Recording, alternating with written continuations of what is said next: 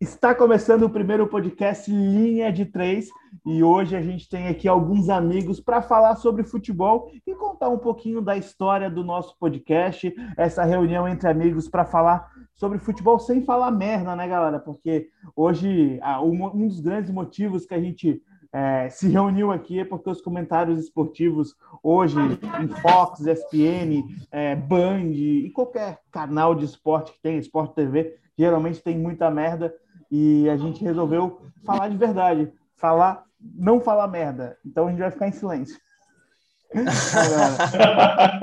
Faz sentido. Isso foi muito ruim, depois a gente corta. Mas enfim, está começando Linha de Três, a primeira edição do nosso podcast para falar sobre futebol, futebol europeu, Eurocopa, Copa América. E eu queria que vocês se apresentassem, falassem seu nome, de que cidade vocês falam e o time que vocês torcem, eu acho que vai ser bacana. Começa aí, Luiz. Fala, galera. Meu nome é Luiz. É, eu sou de Bom Jesus do Itabapuana, no interior do Rio. É, muita gente acho que não nem ouviu falar sobre Cara, essa cidade. Nem, nem eu sabia, pô, nem eu sabia. É, ela só sai no noticiário para coisa ruim. Inclusive, uhum. saiu ontem que é uma das 10 cidades que receberam mais doses vencidas da vacina. só sai no noticiário para isso. E... Tem informação, vovô. e além de torcer para o Liverpool, claro, eu torço para o Flamengo. Valeu, valeu. Bem-vindo, Luiz. Fernando, próximo aí, se apresenta para a galera. E aí, rapaziada, boa noite a todos aí, a todos os presentes. João, Diego, Luiz, me chamo noite, Fernando, tenho 21 anos, moro em São José, Santa Catarina. É um prazer estar com todo mundo aí para a gente fazer um, um, um, bar online aí, como a gente sempre comenta, né? Fazer um barzinho online aí, soltar um, algumas visões aí sobre, sobre o que está rolando aí no cenário do futebol, e é isso aí, cara, vamos lá. E eu torço pro, assim como o Gonzaga, torço pro Liverpool, desde criança, antes que falem que eu sou clubista, e pro Flamengo, com certeza. Valeu, Fernando. Bem-vindo. Diegão, se apresenta pra galera, fala de onde é que você tá, fala da tua irmã, quer dizer, fala. É, nossa, aí, fica à vontade. E aí, rapaziada, meu nome é Diego. Como um bom bar de esquina. Olha só. Como um bom bar de esquina, tem que ter um nordestino, então tá aqui, Natal, Rio Grande do Norte. Além, como eu acho que né, os três aqui torcem pro Liverpool, menos o João, que é um do contra. Infelizmente, eu sou botafoguense, né? Tem que ter esse equilíbrio assim. É, é uma merda, cara. Mas é isso aí, tamo aí. Valeu, Diego. Gente, eu sou o João, acho que vocês já me conhecem também. É, sou São Paulino, mas muito São Paulino mesmo. E tinha que ter alguém que torcesse para algum time paulista aqui dentro do podcast, né? Tem dois flamenguistas e um botafoguense, três times do, dois times do Rio. E eu sou São Paulino e também gosto muito do Liverpool, tenho um carinho enorme desde 2005, quando é, o Gerrard bateu aquela falta, o Rogério sempre corta, corta, maravilhosa. É... Não, não, não, aí, aí tá pelando, tá pelando. Brincadeiras à parte, eu, na Inglaterra eu torço pro Manchester City. Brincadeira, pro Liverpool. Porra, é... corta de novo. O cara... O cara tá lastrando. A gente, perde, a gente perde a amizade, mas não perde a zoeira. Isso é, é, é, importante. Mas, gente, a gente estava se, se apresentando como se muita gente fosse assistir, né? Exatamente. mas, tem, assim, tem um total de zero pessoas online. Vamos lá. A ideia é que a gente é, troca essa ideia mesmo, como vocês falaram, como um bar online mesmo, como a gente já fazia no grupo, para quem estiver assistindo um dia, se alguém assistir, é, existe um grupo é, que foi criado. Por quem foi criado? Pelo Luiz? Não pelo Luiz Gonzaga, essa, pelo outro Luiz. Né? Essa né? parte pode deixar comigo, João. Então, Na verdade, aí, Fernando. A gente criou um. A gente tinha uma página, é, meados ali de 2013, eu e o Luiz Felipe, que é um amigo ali de São Paulo, a gente criou uma página chamada Make Us Dream que era uma frase muito usada pelo Liverpool, pela torcida do Liverpool na temporada 13 e 14, que foi quando o time depois de... Opa, foi mal, quase gol da Colômbia aí, peraí. Eu, eu também. quase gol da Colômbia. O, a torcida do Liverpool naquela temporada usava aquela frase, make his dream, como para incentivar o time ali que voltava a brigar pelo título inglês depois de muito tempo, aquele icônico time de Luiz Soares, Steven Gerrard, o Sterling surgindo, Sturridge. Em cima dessa página, a gente decidiu um dia criar um grupo no WhatsApp, ainda em outubro de 2015, ali mais ou menos. A gente criou esse grupo, juntou um. Tinha, mais pessoas, cara. Chegou acho que tem umas 60 pessoas, acho que agora tem umas 20 só. membros ativos ali, acho que tem umas 10 pessoas, mais ou menos, que estão sempre conversando ali. Aí, e foi, cara, e foi. A gente criou a partir da página ali para tentar dar um entretenimento a mais ali pro nosso conteúdo e acabou que a gente fez fez grandes amigos ali, cara. Foi tanto que a página hoje, infelizmente, ela não existe. Existe, mas a gente não posta mais conteúdo lá, não, ela tá parada. Mas o grupo, ainda bem que ele que ele tá ativo aí todo dia, né, cara? Muito bom.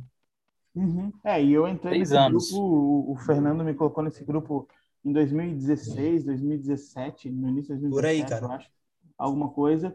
E eu sempre falo, né? Aqui é muito difícil, na minha meu ciclo de amizades, é muito difícil encontrar pessoas que entendam de futebol. Geralmente é uma galera que não entende de futebol e fala um monte de besteira. E quando o Fernando me colocou no grupo, eu me senti, putz, é, aqui, é isso que eu precisava. Porque aqui todo mundo é apaixonado por esporte e principalmente por futebol, é o nosso é, esporte preferido. E é difícil achar pessoas que saibam conversar sobre futebol, é, que saibam criticar na hora certa e sem clubismo, muitas vezes, a não ser o Fernando, que é clubista pra caramba. É... Brincadeiras à parte, mas é, é, difícil encontrar um grupo legal assim. Então, do grupo, é, sempre saem discussões e sempre tinha a sementinha, meu, vamos se reunir para falar um dia sobre futebol, porque cada um de um canto do país, né? Vamos se reunir, vamos se reunir. Até que na segunda-feira passada, é, no dia 30, 30 de julho, é isso? 30 de junho? 30 de dia junho, do França e Suíça ali, né? Depois daquele jogo. É, acho que foi dia 29, né? Segunda foi 29. Não tenho certeza agora. Mas foi no dia da França e Suíça, né? Dia das oitavas da Euro ali. Exatamente. Último jogo da tarde. A gente começou é, uma discussão. Segunda, na verdade, foi dia 28. Dia 28, então. Dia 28, a gente começou uma discussão depois do jogo ruim da França, porque tem uma galera que é mega Euroboy dentro do grupo. E a gente começou uma discussão. Opa, Euroboy, bebe, bebe uma dose. Bebe uma dose, Gonzaga. Ai, fudeu, cadê minha dose? é, a gente começou uma discussão sobre futebol, sobre a linha de três da França. E aí surgiu do nada: vamos fazer um podcast? Vamos agora? E aí a gente se reuniu e hoje, sábado, é, que dia é hoje, gente? Dia, dia 3? 3. Dia 3. Dia 3, de linha de 3, tudo a ver, cara. Pô, depois, vai... de um 3 a, depois de um 3 a 3 perfeito, perfeito, não tem nome melhor. Exatamente, linha de 3, depois do 3 a 3 no dia 3, estreia o nosso podcast, é, um bar online para falar sobre futebol e outras besteiras que aparecerem por aí. Mas, já que a gente está falando da Eurocopa, vamos começar falando da Eurocopa, né? É, eu acho que é o tema em alta no momento, já que os campeonatos europeus estão de fora. Por mais que tenha bastante contratação rolando, essa semana tiveram novidades, como o André Silva que foi para o Leipzig, é, mas vamos falar da Eurocopa e a gente podia começar puxando esse assunto, falando da fase de grupos, como que se iniciou a fase, a fase de grupos e como é que a gente chega até esse momento, as semifinais da Eurocopa, é, que vão ter dois bons jogos, é, com a Inglaterra aí voando, com Southgate, e um outro jogo de outro lado com é, Itália e Espanha, é isso? Itália e Espanha. Itália e Espanha. Dois bons jogos. É, mas vamos lá, galera. Quem quer começar falando aí sobre a Eurocopa? O que, que vocês estão achando? É, o que, que vocês viram? O que, que vocês podem falar mal da Eurocopa? Porque o nível, eu imaginava um nível muito maior. Fala aí, Fernando. Cara, só deixar um, um asterisco aí que tu citou, André Silva, baita contratação do Leipzig, na minha opinião. André Silva, acho que eu comentei lá no grupo com vocês que não é um cara que parece que não se encaixa em times maiores, né? Mas esses um, times menores que têm menos destaque, não que o Leipzig seja um, um time sem destaque, né? Tá sempre brigando agora aí no campeonato alemão, fazendo boas campanhas na Europa, mas é um time que eu acho que ele vai se encaixar. E ele fez uma excelente temporada no Frankfurt, acompanhei bastante.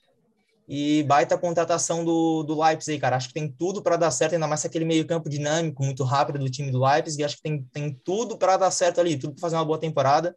E de novo torcendo para eles, quem sabe, desbancarem o bairro de Munique, né? Difícil, muito difícil, mas. É muito difícil e muita grana envolvida, né? Difícil, cara, muito difícil eles desbancarem, né? O Bayern de Munique ali é muito última, sólido ali na. A última vez que, que o Bayern. Oito títulos seguidos, né? Cara, acho que 2013, foi né? o Borussia Dortmund que ganhou o último título ali. Uhum. E, e, o, o Sabitzer também está de saída do, do Leipzig, né? Eles já tá de saída também. Já liberaram ele para negociar. A Roma, o Milan, é, tem forte interesse neles. Tá valendo muito, muito, muito, bom jogador, cara. Muito bom jogador o Sabitzer. Até uhum. o Werner era um bom jogador no Leipzig, né, cara?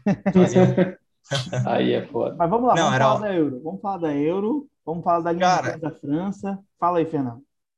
Cara, os primeiros pontos da Euro aí que, que eu acompanhei, principalmente na, na fase de grupo, eu acho que é o que é a seleção da Bélgica, né, cara? A Bélgica é a forte geração belga. É... cara, eu acho que, que a Bélgica decepcionou um pouco, cara. Decepcionou em alguns jogos ali. Todo mundo esperava um nível muito maior da Bélgica. Tirando, eu acho que o primeiro jogo ali contra, contra a Rússia, que fez uma, uma atuação quase que perfeita ali. É, contra a Dinamarca deixou muito a desejar. A gente viu que é um time que, que depende muito do De Bruyne. É um time que depende mu muito dele naquele meio campo. Se não tem, o time não joga. É, é impressionante como um jogador faz a diferença, cara. Uhum. Tem, fa falam tanto de, de Eden Hazard, Axel Witzel, mas sem o De Bruyne ali, aquela seleção não joga. Isso ficou muito claro no jogo com a Dinamarca, na minha opinião, principalmente no primeiro tempo. Depois que o De Bruyne entrou, ele virou a partida, né? Um gol, uma assistência, jogou demais. E, cara, ficou devendo porque eu acho que é um, é um time que não sabe se comportar contra é, seleções que, que não propõem o jogo. A Bélgica, para mim, é uma seleção que não propõe o jogo. É uma seleção que, que joga mais no contra-ataque, mais na velocidade do De Bruyne mesmo, naquela criação ali. E Lukaku, aproveitando. Né? É, De Bruyne, Lukaku, né? Principalmente Lukaku fazendo aquele pivô. Mas quando, quando eles enfrentam uma seleção que propõe o jogo e eles não têm o De Bruyne em campo, eles deixam muito a desejar. E contra Portugal foi assim, porque Portugal também é uma seleção que joga no contra-ataque, né? Portugal também é uma seleção que gosta de ficar muito com a bola, um pouco mal treinada, como a gente vai comentar daqui a pouco, né? uhum. né? Na, uhum. na pauta dos técnicos ali. Mas, cara, é, para mim a maior decepção da, dessa Eurocopa para mim foi a seleção da Bélgica. Muito decepcionante a, a talvez acho que a fase de mata-mata deles ali também Contra a Itália também achei que não, não fizeram uma boa partida. Para mim, a Itália mereceu demais por ter, ter sido maior aquele placar. Principalmente aí o. Enfim. É, eu acho que a gente falando da seleção belga, né? A forte geração belga é um baita de um time, não tem como negar. Individualmente são muitos jogadores bons. É, o De Bruyne, não sei se vocês viram, ele jogou machucado. É, jogou machucado, né? Tornozelo, né? né? Então, Sim. o cara queria jogar. Eu sou fã do De Bruyne. E, mas ele, ele faz muita diferença em qualquer time. Hoje, De Bruyne é titular em qualquer time do mundo e tanto o City sem ele e a própria Bélgica jogando com meio De Bruyne porque estava machucado é, perde muito. Mas acho que além da Bélgica tiveram diversas outras exceções. Né? Para mim, o nível técnico da Eurocopa é, é, é, é muito abaixo do que eu imagino para um para um, um campeonato europeu que reúne os melhores jogadores do mundo. É, é, muito abaixo. Assim, compara o nível da Eurocopa com a Premier League, é, é aqui, é lá embaixo, porque o futebol apresentado por N times é, é muito ruim. A da França, é, da Bélgica, a Alemanha fez um baita jogo contra Portugal, mas os outros dois jogos foram horríveis. É, o eu acho que a, Portugal. Eu acho que a própria Espanha, cara, decepcionou bastante, cara. Tem o. Fez, fez aquele jogo placar bailarina ali contra a Croácia, né? Uhum. Mas, cara, no, nos primeiros jogos ali, é, cara, fraca, fraca as, as, atuações da Espanha, né, cara? Tipo, é, é um time que é, é, muito incisivo nos primeiros 20 minutos, até eu comentei isso com, com outro colega. Primeiros 20 minutos, o cara vê o jogo, cara, pô, não, a Espanha, cara, vai amassar. Pô, Hoje vai.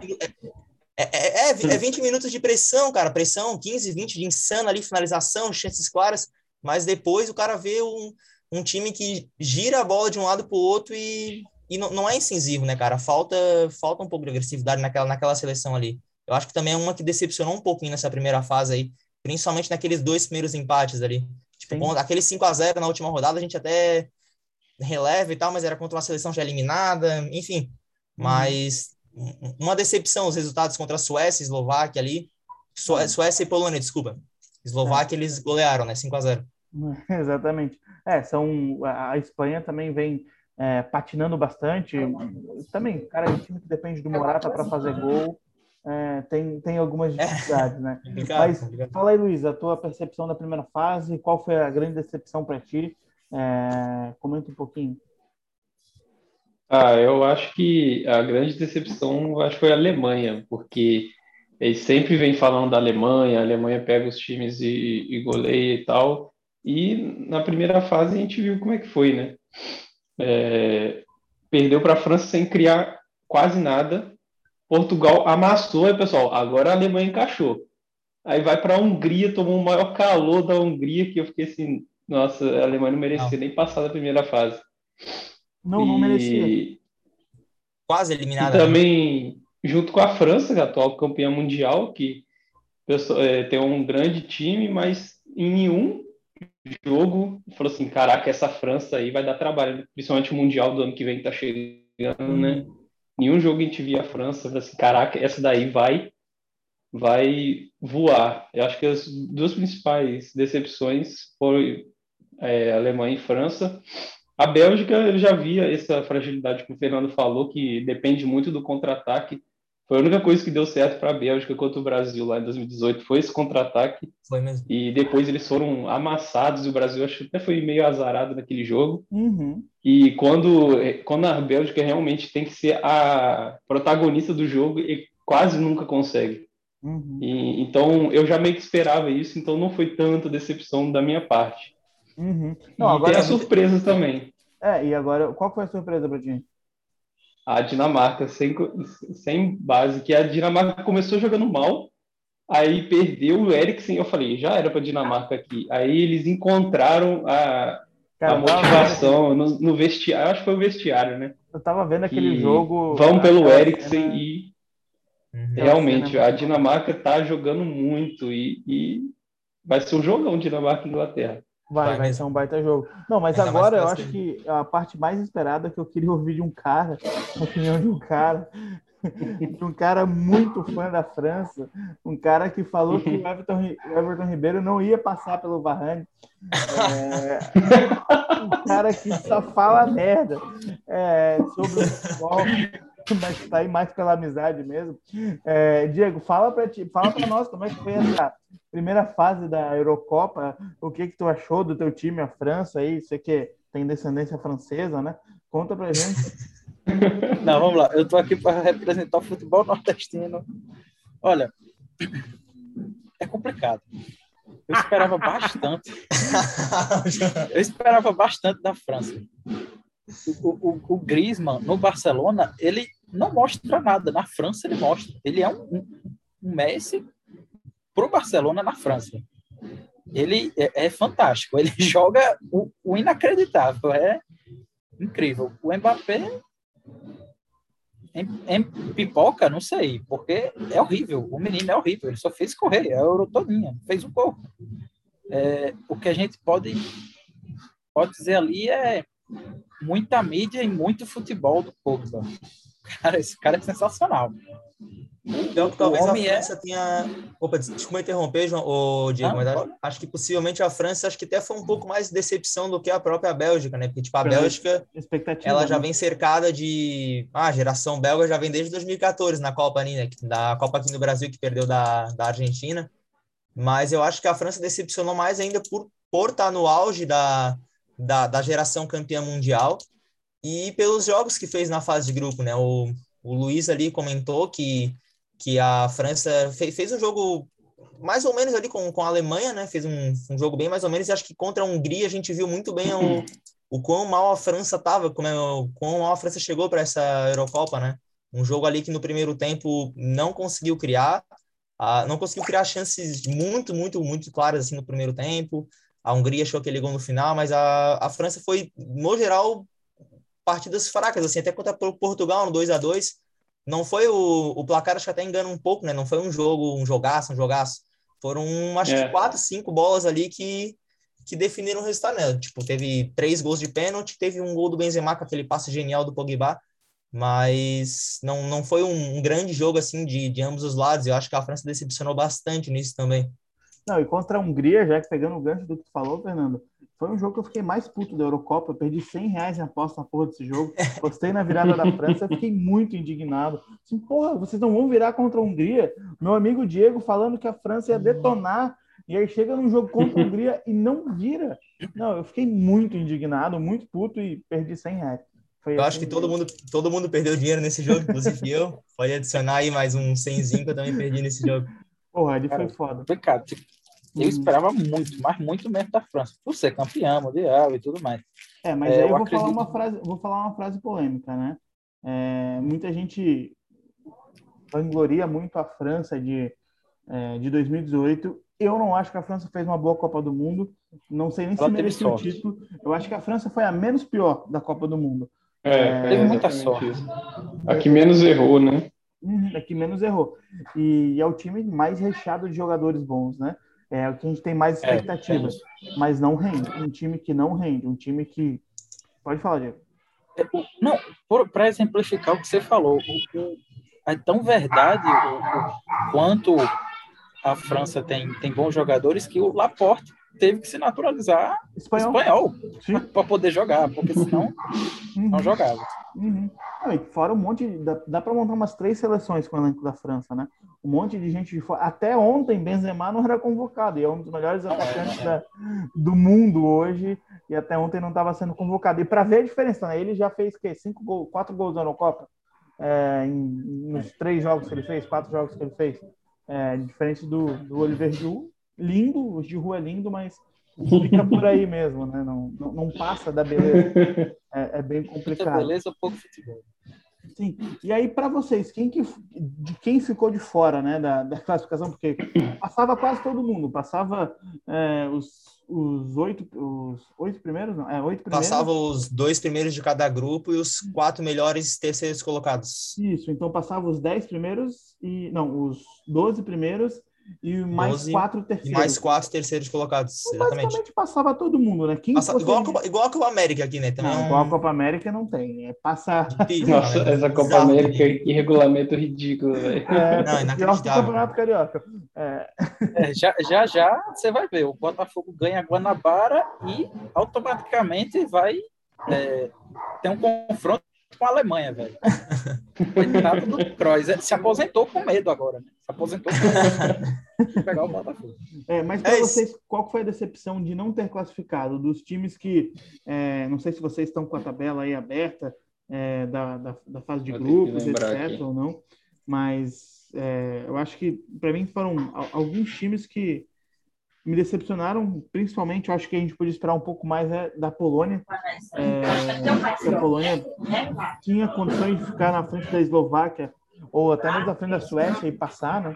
Cara, a, a Polônia é um caso à parte, né? Porque, tipo, tinha um grande jogador que é o o Lewandowski, que é melhor do mundo, só que o elenco dos tinha desfalques, né? Se não me engano, o Blaskovski, né, que é o Kuba, que jogava no Borussia Dortmund, que é um, um dos grandes jogadores daquele meio-campo ali da Polônia, também estava de fora. Acho que tinha mais algum outro desfalque que eu acho que acabou prejudicando a, a Polônia ali, cara. Acho que eu acho que não foi tão surpreendente pelos desfalques, mas uhum. com talvez com o elenco completo ali eles tivessem passado. Uhum. Mas acho que pelo, pelos desfalques mesmo, eu acho que não não foi surpreendente a eliminação deles na primeira fase. Uhum. A Turquia foi uma decepção também, né? O Salihanovic ah, não fez nada. Turquia é uma é, vergonha. Uhum, uma vergonha. E mas o que mais me doeu assim a eliminação foi a Hungria. Eu acho que ela fez três bons jogos é, na primeira fase. Para, claro, né? Para a proposta de jogo que eles têm, foram três bons jogos.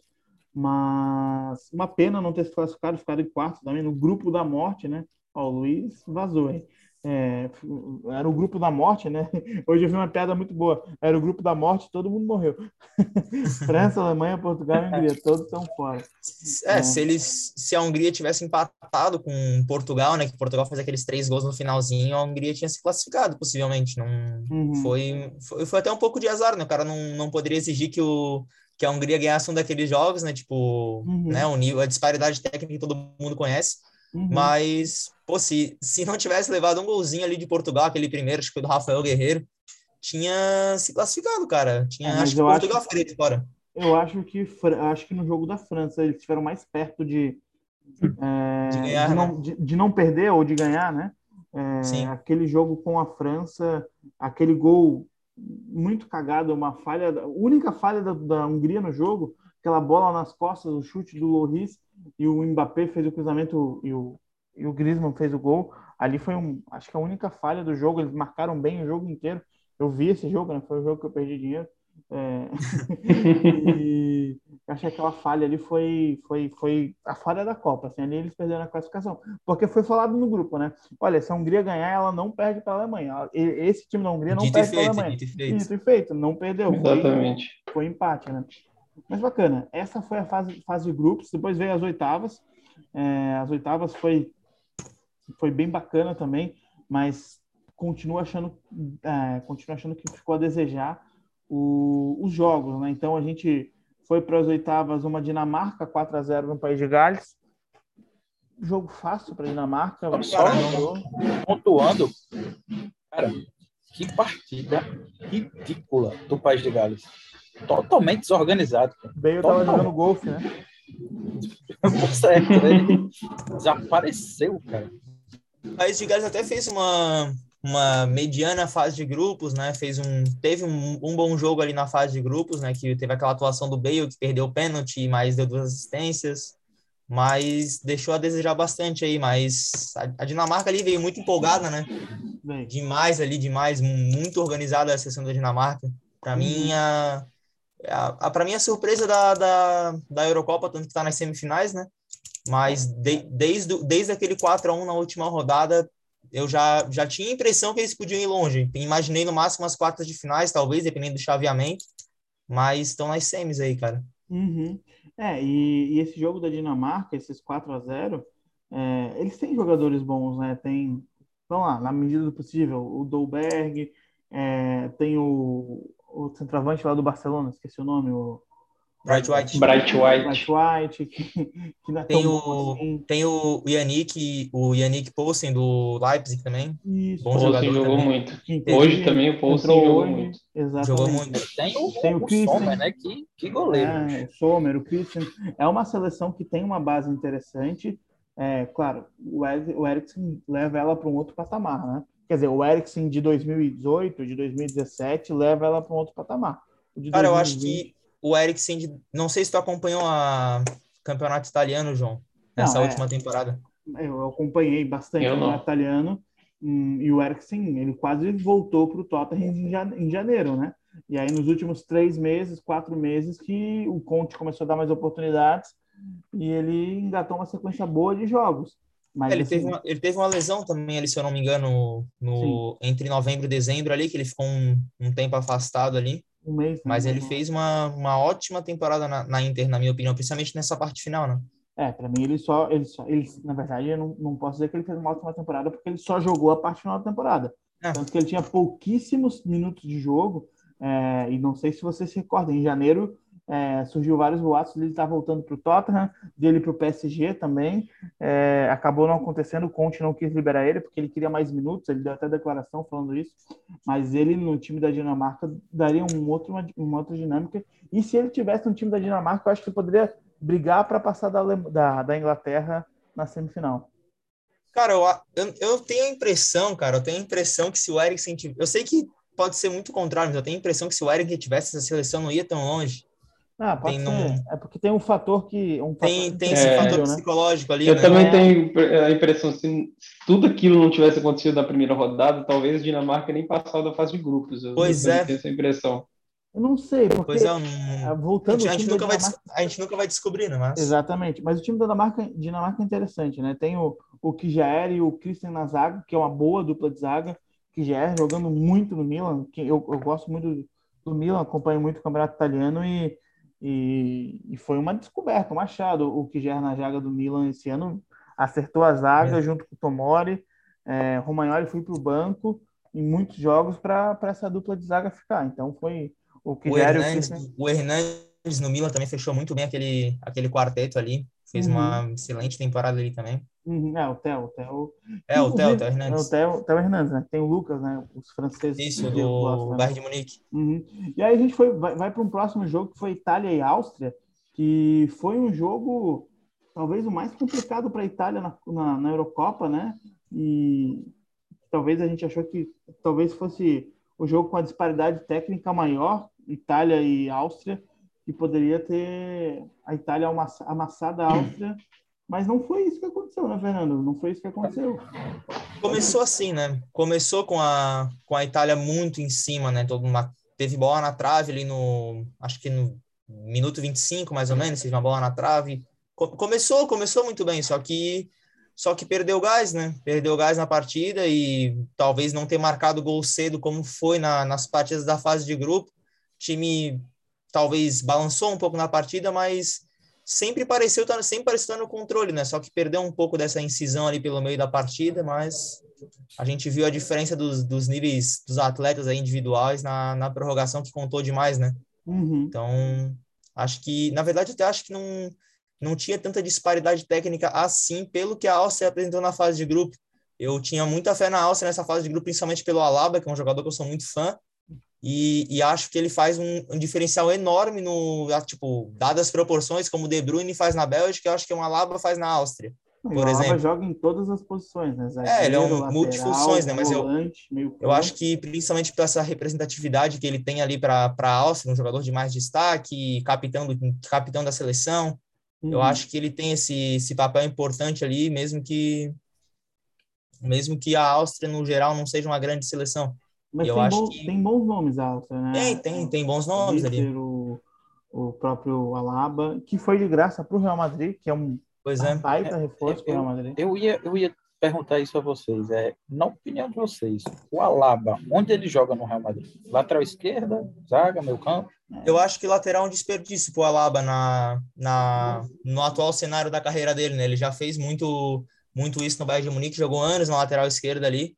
Só que eu acho pela, pela qualidade que ele tem de apoio, ele deve jogar ali como um, um meio esquerdo, um segundo volante, é, talvez até talvez primeiro volante, quem, quem sabe, depende, do, depende de como tiver o time, porque ele é um cara que já é muito experiente na, na parte de marcação. Mas eu acho que prender ele na lateral esquerda, eu acho que é um desperdício pela qualidade de passe que ele tem, pela é, qualidade eu, de distribuição de jogo. Eu já sou, eu já, já vejo muito pelo contrário, né? Eu gosto de ter o maior número de jogadores técnicos dentro de um time. Então, é, Alaba como zagueiro junto com o Militão, eu acho que vai ser uma baita dupla de zaga, porque também, sai, também se sair Varane e o Henrique já saiu, se sair o Varane, é, vai faltar um zagueiro, e se eles não trouxerem nenhum zagueiro, o Alaba pode fazer essa função. Mas eu acho que ele chega para ser titular da lateral esquerda. Marcelo em fim de carreira, Mendy não, Mendy não convence, nunca, é, ainda, só no FIFA. E, e, e, eu acho que ele chega para tomar conta da lateral esquerda. E, e eu, eu, vejo quase todos os jogos do Real Madrid porque eu gosto bastante. E o Real Madrid é um time que usa muito as laterais para atacar. Então, Mas teve um, teve um momento da temporada ali que o, que o Mendy se encaixou naquela lateral, né? Principalmente no, naquelas oitavas de final, se eu não me engano, da Champions, contra a Atalanta ali, ele fez, fez dois bons jogos, fez um gol, inclusive, no jogo de ida. Sim. Teve uma parte da temporada que ele se encaixou na, no contra time do Real Madrid. jogou Marcelo, né? Não foi o Mendy, né? Oi? Contra o Liverpool jogou o Mendy ou Marcelo? Jogou o Mendy. Jogou o Mendy, que o Vini Júnior fez dois gols. Né? Mas Isso. voltando pro... Obrigado pro... por lembrar. Porra, é, jogo... Ótima lembrança. Aquele jogo foi bom pra caramba. É, uma pena, né? Ah, foda. Mas voltando ali, a gente falou da Áustria, da Áustria e Itália. Holanda e República Tcheca, talvez a maior zebra, ou não? O que, que vocês acharam? Luiz, o que, que tu achou aí da Surpresa. laranja mecânica, meu jovem? Eu acho que foi a maior surpresa das oitavas mesmo, porque a Holanda vinha, é, apesar de da última rodada ali, ela vinha jogando bem, convencendo, mas realmente não consegui fazer nenhum gol na República Tcheca. Foi, foi para mim foi muito surpreendente. Teve a uhum. expulsão do Delite também, né, que comprometeu bastante. Teve. Ah, sim, sim. Que ele talvez talvez acho que o principal lance do jogo foi o foi o Dumfries, né? Aquela bola que ele saiu na cara do gol quando estava 0 a 0 ainda. Ele tentou driblar o goleiro, perdeu o gol na sequência, o Elite expulso e o mudou o Aí a Holanda perdeu o psicológico aí. Sim, perdeu, perdeu o jogo ali, né? Perdeu, perdeu, perdeu a partida, foi, foi naquele lance do Dumfries ali. Uhum. Mas eu acho que faltou bastante do do Memphis Depay naquele, naquele jogo, tipo, fez uma, o Depay fez uma fase de grupos ali que todo mundo achou que, pô, vai ser o cara da Euro, né, tipo, Sim. tudo bem que a Holanda pegou é. uma, pegou um grupo ok ali, tranquilo de passar e, e fez, fez o que todo mundo esperava, passou tranquilo. Tal, o jogo com a Ucrânia ali tomou um susto, mas uma fase de grupos tranquila, mas acho que o Depay ficou devendo ali no, nesse jogo contra a República Tcheca. E tal, talvez, talvez a maior surpresa ali, talvez aí, mas se o cara levar em conta as pipocadas da seleção holandesa, não foi tão surpreendente. Uhum, uhum. É, aí passando da. Não sei se o Diego quer comentar alguma coisa sobre a Holanda, a gente teve no mesmo domingo é, Bélgica e Portugal, é, um jogo fraco tecnicamente, é, que o, o, o Hazard bom fez um gol, né? O Torgon. o Hazard que deu certo. Eu estava torcendo para falarem da Bélgica, porque veja bem. É, assim, que azar tem o Éden. Eu, eu, não sei o que é que fizeram com ele, se, enfim, se ele xingou algum, algum alguma entidade, mas bicho, acho que tem condição. Acho que foi uma, uma mandinha que deu certo, porque não tem como. O cara, Bizarro, o último né, jogo do Hazard pelo Chelsea, ele comeu a bola. O pessoal, nossa, o Real Madrid fez um negócio do cara. E cadê o Hazard no Real Madrid? Tanto que os 100 Detalhe milhões, que esse... os 100 milhões esse... que pagaram no Hazard acharam barato, né? Porra. Exato. Eu achei barato, exatamente. Barato. Sortudo foi o torcedor do Chelsea, né? Que botou uma mandiga Cara, nossa, vai, deu certo. É, e esse baile aí no Diego tá bom pra caramba, hein? Queria estar tá aí. tá é... rolando São João lá. Não, mas aquele jogo, aquele jogo Bélgica e Portugal é, foi um, um jogo fraco tecnicamente, né? Portugal tentou fazer uma pressão no segundo tempo, mas uma pressão que parece que não tinha qualidade e pior que o time de Portugal é um time que tem muita qualidade e acabou não, não, não engatando, né? Não... Eu, acho, eu acho que tem um pouco daquilo que eu comentei um pouco antes, o, o João. Só deixa eu ver o pênalti da Colômbia aqui, que tá nos pênaltis da Colômbia e Uruguai. O Uruguai tá se complicando. Tá, perdeu um. Mina acabou de fazer, tá meio atrasado aqui o Futimax, mas tá 3x1 Colômbia aqui por enquanto. Nos pênaltis? Tá nos pênaltis. É. O cara, eu acho que tem, esse Bélgica e Portugal acho que foi do, dos grandes jogos, acho que era o grande jogo das oitavas, o mais esperado, mas eu uhum eu acredito que teve um pouco daquilo que eu comentei antes. Eu acho que o, o padrão de jogo da Bélgica atrapalhou um pouco em relação a Portugal, por isso que foi um jogo tão fraco. Todo mundo esperava a Bélgica em cima o tempo todo de Portugal, assim como a Alemanha teve o tempo todo em cima de Portugal, mandando no jogo, é, principalmente pela qualidade da, do, da geração belga, mas como, como a Bélgica não, é, não, tem essa, não tem essa capacidade de propor o jogo o tempo inteiro, de, de enfim, pressionar, pressionar assim, fazer, a, fazer aquele perde pressiona na, na saída de bola, um time que realmente espera a segunda bola para poder criar alguma jogada com De Bruyne, Lukaku, Togan Hazard ali, que fez uma, uma boa Eurocopa também, eu acho que o jogo deixou a desejar um pouco por causa disso. E uhum. Portugal foi naquela pressão desordenada que tu comentou, né, João? Teve... Parecia, que ia porque tinha a bola, tava perdendo, mas ao mesmo tempo não ia. Eu vi muita gente. Né? eu, vi, eu vi muita gente, cara. O que eu fico um pouco até puto, cara, porque eu fico puto com essa, com essa galera de Instagram, cara, que os caras são os donos da verdade aí, né? Os, os Euroboys, Euroboys. É muito comentado aí.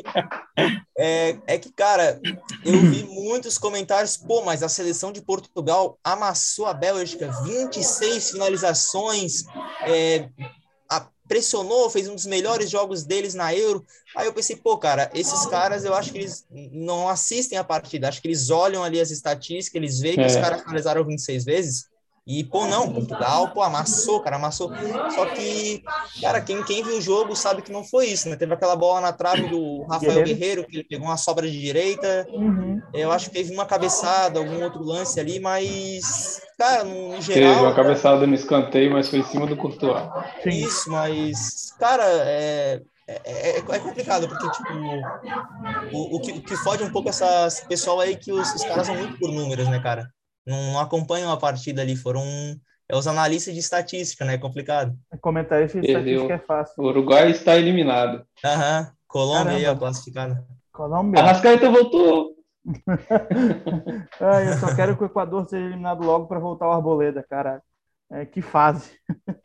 é, que fase. que fase. Mas, pô, é legal isso que tu estava falando, Fernando, dos comentaristas, a galera que comenta estatística, né?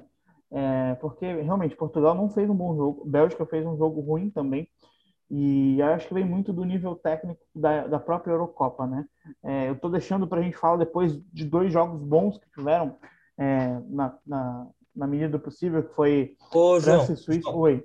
Se tu me permite só adicionar mais um, um, ponto aí desse, desse, desse grande pessoal que tem essa, esses faz os comentários no Instagram, enfim, Twitter, é que a gente pega o jogo do Brasil contra a própria Bélgica em 2018, foi um, um jogo, tipo, foi em estatísticas muito parecido com esse de Portugal. Uhum. Só que aí que tá, cara, tipo, o, o pessoal aí que é brasileiro, pô, os caras pagando pau aí para Portugal, que fez uma grandiosa partida, amassou a Bélgica e perdeu.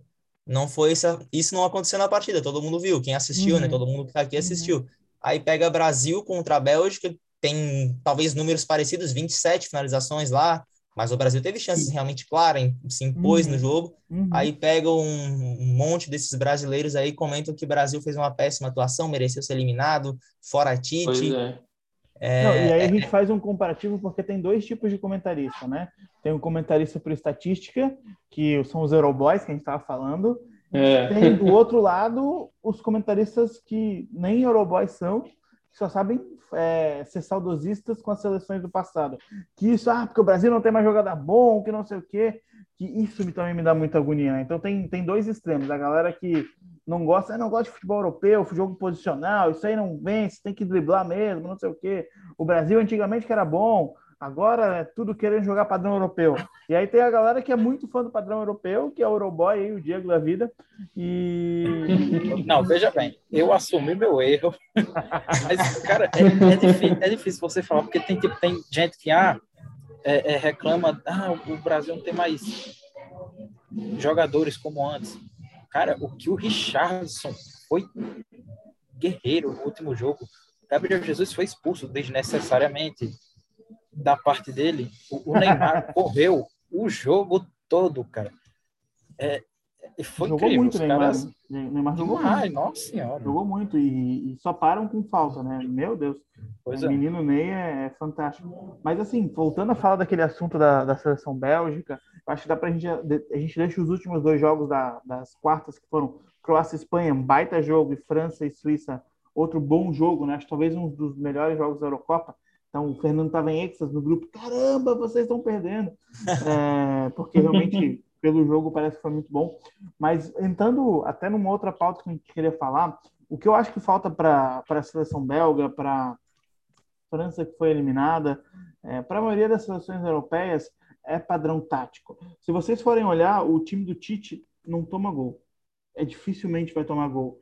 E pode botar qualquer zagueiro, o time é bem treinado defensivamente. Gente, até o Danilo tá fazendo uma baita Copa América, jogando bem pra caramba, porque, Exatamente. porque é bem treinado. E a gente o Danilo fez ontem, foi uma brincadeira. Baita jogo, Meu né? Deus, como correu, como fez, fez, tudo. O Danilo fez tudo. João, e no final até... do jogo, tava lá no ataque. É Sim, eu, eu, lembro desse lance. Fala, João, ainda, até teve a, a estatística que eu mandei mais cedo no grupo, que eu tô com ela aqui, que o Brasil em 59 jogos com o Tite, eu acho que, acho que isso aqui, se eu não me engano, é considerando o geral, né? Tipo, acho que uhum. amistosos também, tomou 21 gols em 59 jogos, que é, uhum. é menos que um gol a cada duas partidas ali, é muito, muito forte a média das e marcou 127. Sim, sim. Então, claro, a gente, o Brasil teve 60% dos jogos com com time, 70% é, dos jogos com times sul-americanos, né? Que também Sim. tem um nível técnico inferior. Mas acho que isso não conta, cara. Eu acho que é, conta muito é o sistema defensivo muito bem trabalhado e treinado. Porque se a gente vai entrar na linha de três da seleção francesa, que não deu certo, na linha de três da, seleção belga, que vem desde a Copa, desde antes com o Roberto Martins, que não funciona. Eles têm um único estilo de jogo, não tem variação tática, é um time que não sabe propor do jeito certo o jogo, se embabaca com a bola e acontece o que aconteceu. Foram eliminados cedo. É, foram eliminados agora na, nas, nas quartas de finais, né? É, mas eu acho que falta muito dessa composição tática, falta muito treino mesmo, sabe? Treinar, insistência e qualidade. O próprio, o próprio primeiro tempo da França mostra bastante isso, né? Tipo, uhum. foi um primeiro tempo fraquíssimo, né? Tipo, eu comentei novamente, reforçando ao grupo lá, que o pessoal aí que é Euroboy, enfim, que, é, que, ana, que analisa por vídeo, por, por um lance isolado de Griezmann, Pogba, aquele golaço, a gente não pode tirar os méritos disso, mas a França fez um primeiro tempo fra, fraquíssimo, muito fraco o primeiro tempo da França. Acho que não, não, não me recordo de ter uma chance clara, clara de gol naquele primeiro tempo. A Suíça abriu o placar ali, com um gol de cabeça ali, acho que foi Seferovic, se não me engano, abriu o placar. E a Suíça teve mais perto do segundo gol no primeiro tempo do que a França de empatar. É, tipo, depend... no, no, segundo tempo dependeu muito de jogo, tipo, de jogadores, da, da individualidade de alguns jogadores, aí que apareceu a genialidade Benzema. de Pogba, uhum. Griezmann, Benzema também estava ali marcando presença, definiu ali o jogo. Pogba fez um gol. É, Pogba para mim o melhor jogador da França na Eurocopa. Sim. Mas o, o Benzema também, o Griezmann mesmo, os três, né? Foi a trinca que foi decisiva nos 15 minutos que a França fez os melhores 15 minutos dela na Eurocopa. Uhum. Então. Mas 15 minutos muito... é muito pouco, né? 15 minutos é, é muito 15 pouco minutos, foram, foram, quatro, do... foram quatro jogos. Quatro jogos e fizeram 15 minutos excelentes, tipo, perfeitos uhum. ali, né? Tipo, mataram o jogo naquele tempo, só que a linha de três fudeu os caras ali. É, Seferovic fez mais um gol é, depois e depois empataram, né? A, a, o time da, é, da Suíça. E, cara, é, é essa geração francesa, ela é muito boa, muito boa e me lembra um pouco dos Galácticos do Real Madrid do início dos anos 2000. É muito jogador bom, muito jogador bom, sem padrão tático, é, sem, sem conseguir encaixar um time que, que seja coeso, um Flamengo do Jesus com 2019 que cara, seleção 2006, João. Seleção, seleção 2006, para mim, um dos melhores, maiores times de todos os tempos. Inclusive, a gente pode gravar um podcast sobre a seleção 2006, Dá para a gente falar só sobre isso e gravar um episódio também sobre o jogo Brasil e Bélgica na Copa 2018. Eu acho que vai ser bem legal a gente trazer, estudar isso um pouco mais. Não, eu prefiro não participar, não quero aparecer chorando durante uma hora. A gente deixa para uma outra oportunidade. Meu, aquele jogo. Quando aparecer o Renato Augusto dominando a bola na entrada da área, eu vou fechar o vídeo. Não, aí a vou... gente fecha o vídeo, mano. não, a gente só comenta, galera, não precisa assistir o jogo. E aí teve essa França e Suíça que, porra, o bem venceu o mal, né? Suíça ganhou nos pênaltis, coisa mais linda. Pode falar, Diego. Só o detalhe do é, falaram do Renato Augusto. É, um tempo depois o Renato Augusto veio aqui na minha cidade. Na casa? Não, na minha casa. Caralho! Veio aqui. Chama ele pro podcast. Veio aqui na, no, na minha cidade. do meu lado. E, enfim, eu, eu tava lá no restaurante que ele tava e tal. E ele passou, teve uma criança que apontou e, ó, oh, papai, o, o, homem que perdeu o gol. Cara. Eu acho que ele não notou, mas foi. Ah, a criança falou alto, bicho. Foi uma coisa bem. Ah, nem, sei se dá, contar, né? nem sei se dá de considerar aquilo como gol perdido, assim, claro, né? Para é. mim, aquele gol do Coutinho foi mais perdido que o do Renato Augusto, cara. Sim, é verdade. É, eu acho que aquele gol do Paulinho no, no, no primeiro tempo também é, que, ele, que ele vai dar de bico na bola, saindo na frente do Courtois e acaba é, perdendo. Acho que ali se ele dá um tapinha por cima, aquela bola Teve o Thiago, Thiago Silva também, naquela né, bola na trave. Aquilo, aquilo, esse me dá muita vontade de chorar. Porque se faz aquele gol com cinco minutos de jogo, pelo amor de Deus. Mas ele isso nem... a, gente, a gente deixa para falar outro dia, porque senão a gente vai desfocar é, aqui do nosso tema. É. É, vamos voltar para a Eurocopa. França e Suíça, passou Suíça. E aí depois vieram dois jogos que, que Croácia e Espanha, né? Então a Espanha, por baita jogo esse, né, Fernando? Tu que assistiu deve ter ficado maravilhado. Cara, foi foi um foi um ótimo jogo, cara, foi um ótimo jogo. Uh, acho que acho que foi a melhor atuação da, da Espanha na Eurocopa, porque não, eu acho que não dá de considerar aquele jogo contra a Eslováquia ali como parâmetro para alguma coisa. Pegou uma seleção abaixo do nível técnico, eliminada, e passou o carro que era muito esperado. Até aconteceu um placar um pouco mais elástico do que, do que acho que grande maioria imaginava pelos primeiros jogos que a Espanha fez. É que nem hoje é... a Alemanha, que nem hoje a Inglaterra ganha de 4 a 0 Ninguém imaginava que ia ser 4 a 0 É, 4 não, né? 4 acho que ninguém imaginava também, mas a Espanha ali fez, um, fez uma, uma grande atuação ali, cara. Mas teve, teve de novo aquele problema da, da Espanha ter a bola, tá vencendo a partida e não matar o jogo. Aconteceu isso contra a Polônia, né? Contra a Suécia, se eu não me engano, não chegou a fazer isso porque não fez gol, né? Mas contra a Polônia estava vencendo o jogo, tinha a bola, mas não matava a partida logo, né? Tipo, chegou até a matar, matar entre aspas a partida contra a Croácia, fez 3 a 1 só que tinha capacidade de fazer mais, tinha como fazer um 4, um 5 ali tranquilo, porque tinha muito espaço. Aí tomou uhum. o segundo e pane, né? Pane, toma o segundo, terceiro e. Eu acho que aquela imagem do entre o segundo gol da Croácia e o terceiro gol da Croácia, do torcedor é, de camisa, depois assim, aquilo para mim é, é, é, a coisa mais vontade de emoldurar, fazer um quadro. Vocês estão ligados do que eu tô falando? Você Ele viu... ganha, a, aquele torcedor ganhou, ganhou viagem, ganhou um monte de coisa. Uhum. Quem foi na Suíça, não foi não? Isso, não, da Croácia. Não, foi Suíça, foi Suíça. Foi, Foi Suíça, Suíça, João. Foi Suíça, porra. Foi, né? É, foi da Suíça, 3x3 foi com a Suíça. E a Suíça classificou. Tá certo. Cancela, vamos, corta. E, e olha que, e olha que não era nem pro Luiz estar sóbrio, viu? Foda. Não era nem publicação. E aí passou aí a, a Espanha, foi na prorrogação, né? 5x3. Prorrogação. É bastante tempo de jogo, isso é gostoso. É, galera cansada pra caramba e quando tem prorrogação a gente sempre comemora, né? Preferia que fosse para os pênaltis. Queria que a Croácia tivesse passado. Modric jogou bem esse jogo, né? Vi bastante comentários que ele é, fez, Fez. uma partida boa. É, e aí na terça-feira, terminando a rodada, teve a Inglaterra 2 a 0 na Alemanha. Eu acho que a Inglaterra se impôs no jogo, fez um bom jogo. Não fez um jogo maravilhoso, mas fez um bom jogo. É, eu pude assistir esse jogo. É, e a Alemanha, o Gozens não jogou nada. Quem é que tinha falado mal do Gozens? Foi o Luiz? Não, quem é que tinha perguntado no Não. grupo do, do Gozens? Quem que é esse Gozens? Aí o cara foi lá e fez 500 Cara, eu-. Eu acho que Foi foi, Vinícius. o Vinícius. Foi o eu Vinícius, acho, eu Aham. acho, eu acho que foi o Vinícius. Sim. Tu E- viu esse jogo, Luiz? Da... Tu viu esse jogo da Inglaterra, Luiz? O de hoje ou das Inglaterra, da- Inglaterra e Alemanha, 2 a, o 2 a 0 Tu que comentou da Alemanha mais cedo, né? Que foi uma decepção. O que, que tu achou desse jogo do. Sim, sim.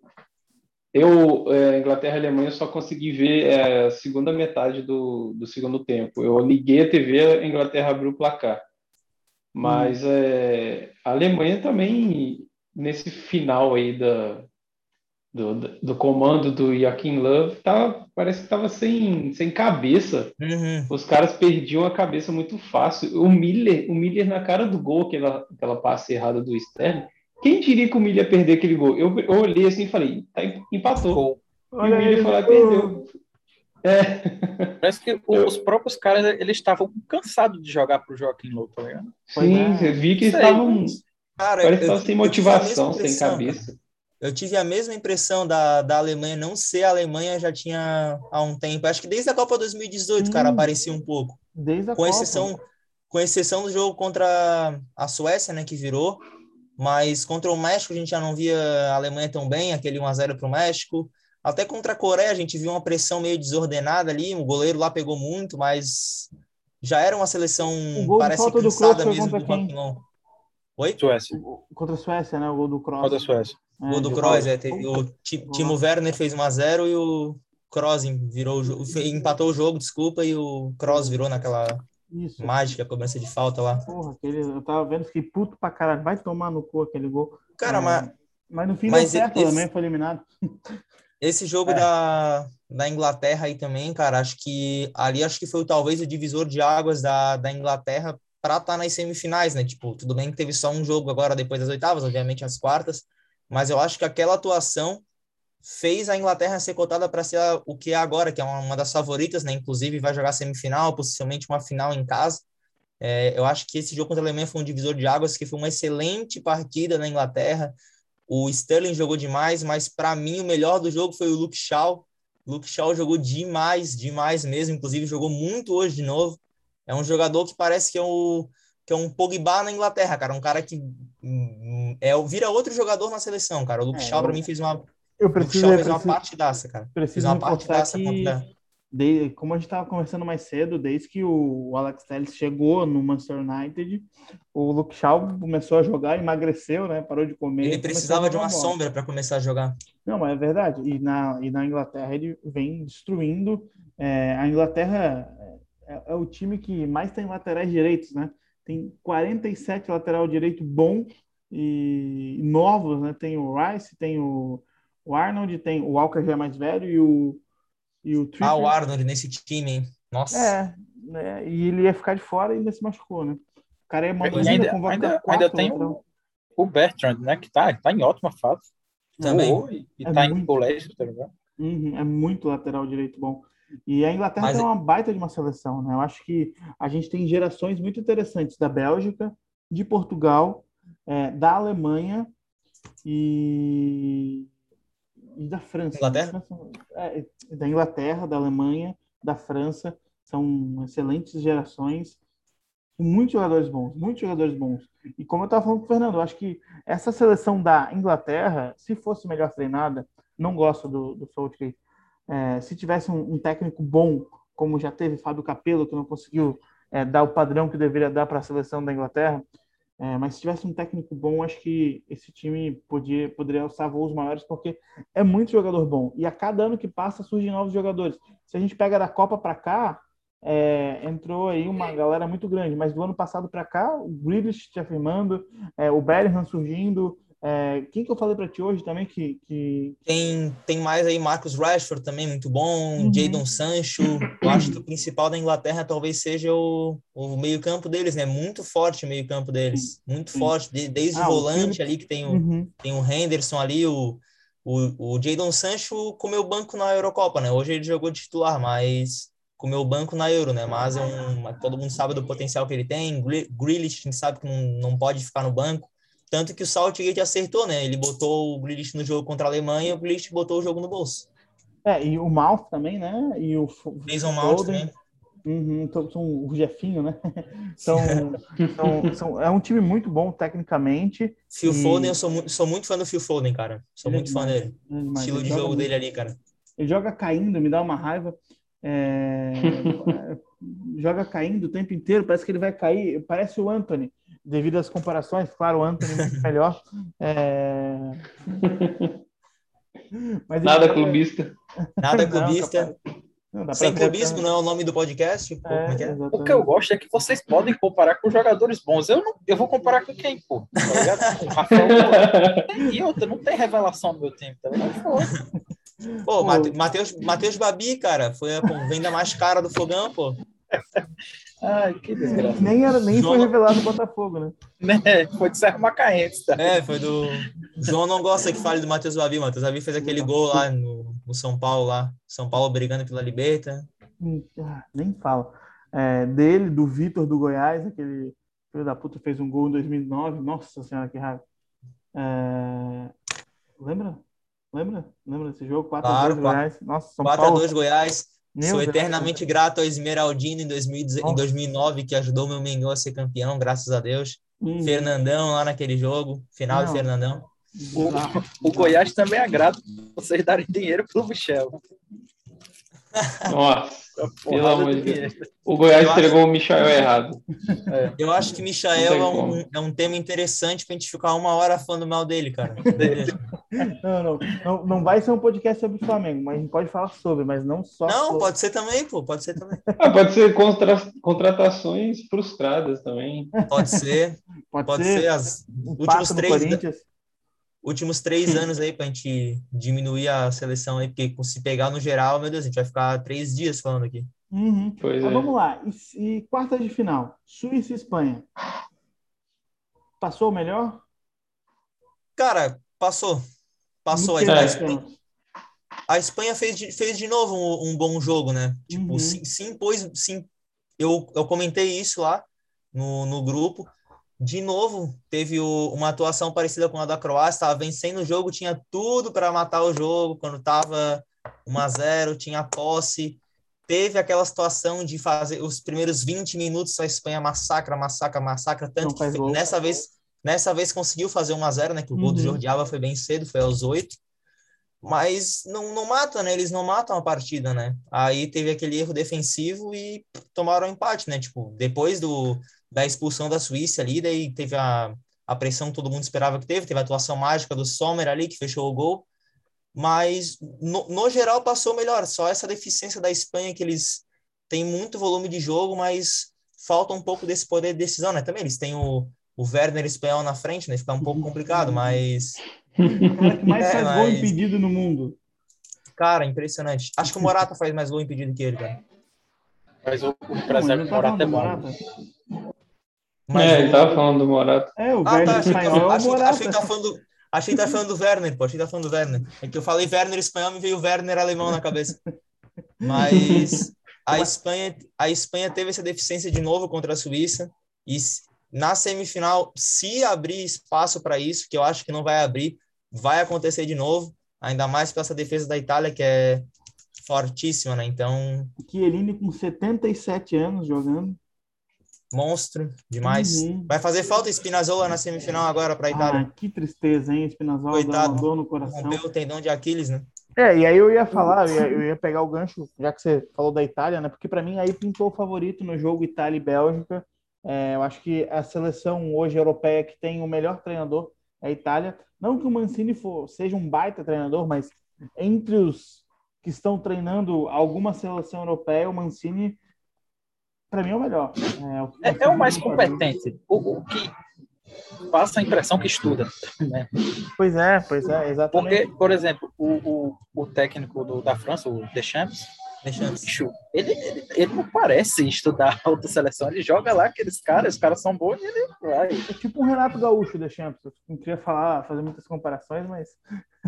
a gente, pegando esse gancho do Deschamps, uh, voltando no, no 3 a 3 com a Suíça, a gente viu um pouco dessa talvez fragilidade do Deschamps para organizar o time. Quando estava 3 a 1 eu já comentei isso algumas vezes lá, com, até com o João e com o Vinícius lá na segunda-feira, que o time estava vencendo de 3 a 1 era o momento dele desfazer aquela linha de três ali atrás. Ele já tinha tirado o Lenglet no intervalo, né? Já tinha colocado o Coman, se eu não me engano, mas continua aquela linha de três atrás. Ele já tinha. É... enfim, quando a partida estava 3 a 1 controlada, França bem no jogo, Suíça abatida ali. Ele, ele devia ter mudado, feito a linha de quatro, recuado um pouco o time, conservar um pouco a bola, para não acontecer o que aconteceu, né? Tanto que o segundo gol ali da, da Suíça saiu pelo lado direito e no primeiro tempo pelo lado do Embolo, que meteu um calor naquele lado ali. Na, enfim, ele, ele deveria ter fechado, né? Parece que ele desligou da partida. Pô, tá 3 a 1 pô, acabou, pô. Sentei no, sentou no resultado, sentou no banco, vou esperar o jogo acabar. E não, não mudou o time, deixou o time totalmente ofensivo, com o placar totalmente na mão ali. E foram, foram eliminados, né? Castigados aí. Sim, bem venceu mal, graças a Deus. É... Também é. Não, e aí, assim, para mim pintou o favorito, que é a Itália. Eu acho que é o time mais organizado, é o time que vem para 31 jogos sem perder. É, é, é absurdamente incrível. 32 agora, eu acho. Acho que fechou 32, né? 32. E a gente vem, a Itália, ela vem, acho que é o time que vem com uma renovação maior, né? A gente pega a Itália 2006 campeão, fim do, é, não era fim de uma geração, mas era uma geração que estava no início do fim, vem para 2010 e decepciona, aí começa o fim da geração. Vem geração do Balotelli 2014, decepcionante. 2018 não se classifica para a Copa do Mundo. É, já estava em transição, né? 2018. Já estava em transição e desde 2018 engata uma sequência, 2019, né? engata uma sequência é, com a chegada do Mancini, é, muito boa. E, e se você pegar nome por nome no papel, é, eu acho que o, o, grande jogador da, da Itália, assim, o maior potencial é o Donnarumma. É, o resto são bons jogadores, bem treinados, formando um time bom. Porque não tem a qualidade técnica que tem em Portugal, que tem uma Inglaterra e principalmente a França, né? Eu acho que, para mim, esse é o grande diferencial da Itália. É um time, não é uma seleção com um monte de bons jogadores. É um, é um time bem formado, treinado e, e com propostas de, jo de jogo, o Spinazzola destruindo e pô, uma Doc saiu machucado. Foi bem triste, a cena foi bem forte, ele saiu chorando, foi direto pro, pro hospital, né? Pior que das, das favoritas aí, né, que agora estão fazendo as, as semifinais, a Itália talvez seja uma da. A Itália, acho que junto com a Inglaterra, é uma seleção que, tipo, é recheada de bons nomes, mas não tem aquela estrela máxima igual tem De Bruyne na Bélgica, por exemplo, com o Lukaku ali, que são, pô, o cara pensa em Bélgica, automaticamente é De Bruyne e Lukaku. A seleção da, da Itália tem um, um, conjunto muito bom, e eu acho que talvez esse diferencial dois, além do Mancini, é claro, né? Uhum. Além do Mancini, que é o tal, Mas, Fernando, olha só, a Inglaterra tem Sancho, a, tem Rashford. A Inglaterra tem, também tem. Tem, tem, tem, muito, tem, muitos, tem muitos nomes, só que eu acho que não, não tem aquele nome principal, assim, sabe? Tipo, tipo Neymar pro Brasil, por exemplo. Não, mas Enfim. daí a gente vai falar de três, quatro caras no mundo, é cinco talvez, Mbappé, é, Messi, Cristiano Ronaldo, Neymar e De Bruyne. De Bruyne. É, são é, cinco que vão ter. Cinco é aquela coisa, você pode ter um sensacional ou quatro bons jogadores. Então, né? Exatamente. Eu, eu, particularmente, prefiro ter os quatro, porque aí eles, eles vão fazer uma diferença maior do que um sensacional, como a gente, sei lá, um Messi na Argentina, por exemplo. Não joga nada. É, e a Itália tem a Itália tem 11, 11 bons jogadores, né? Que é. compõem esse elenco muito é. forte, né? É, isso, Tem 11 bons queria, jogadores isso titulares. Que eu falar, olha só, se a gente pegar o, o time que ganhou da Bélgica, é, Donnarumma, Di Lorenzo, Bonucci, Chiellini e Spinazzola. Verratti, Jorginho e Barella. Chiesa, Immobile e Insigne. Olha, é, qual desses caras aqui que tu levaria para jogar no teu time, no Liverpool? Eu levaria o Chiesa. Não, não. Ele joga no lugar de quem? O cara, o Chiesa ele joga ali pela jogaria naquele lado direito, né? Naquele lado do meio. Henderson, talvez. Henderson, Hinaldo, quando era do. Tu tiraria o Henderson, o Hinaldo para botar o Chiesa a jogar? O, Hinaldo, o Hinaldo não tiraria. Nessa ah. última não, temporada. o Hinaldo já saiu. É. tá, Aí fica fácil. Com, com, o elenco, com o elenco dessa última temporada, tiraria o Hinaldo para colocar o Chiesa. Mas aí eu mudaria toda a característica do time, né? O Chiesa é um time, é um jogador que ele é muito mais ponta do que meio campo, né? Na Juventus ele é, é um atacante e não, mas, mas muitas vezes ele fez partidas pelo jogando pelo meio-campo mesmo ali, né? Contra o Porto ele jogou assim. Contra é, mas Porto agora na... tu pega a escalação dele na Itália como atacante, um dos três atacantes. É, mas a gente, aí, aí a gente tá falando uma característica dele na seleção, né? No, na, no clube ele faz, outra, faz uma ah, função talvez um pouco diferente. Chiesa. Chiesa não é uma unanimidade no futebol mundial. É, é um bom jogador, sim. Mas o que eu quero, na minha opinião, né, o que eu quero passar para vocês é que a Itália tem Immobile, um bom atacante, tem o Insigne, bom jogador, é, tem o Chiesa, bom jogador, tem o Jorginho, bom jogador, o Verratti, bom jogador, mas eu, eu particularmente, entre Insigne e Rashford, eu é de Rashford, entre Insigne e, e o nosso menino camisa 10 da Inglaterra, Sterling, eu ia de Sterling. É, ataque, Immobile ou Kane? Eu ia de Kane.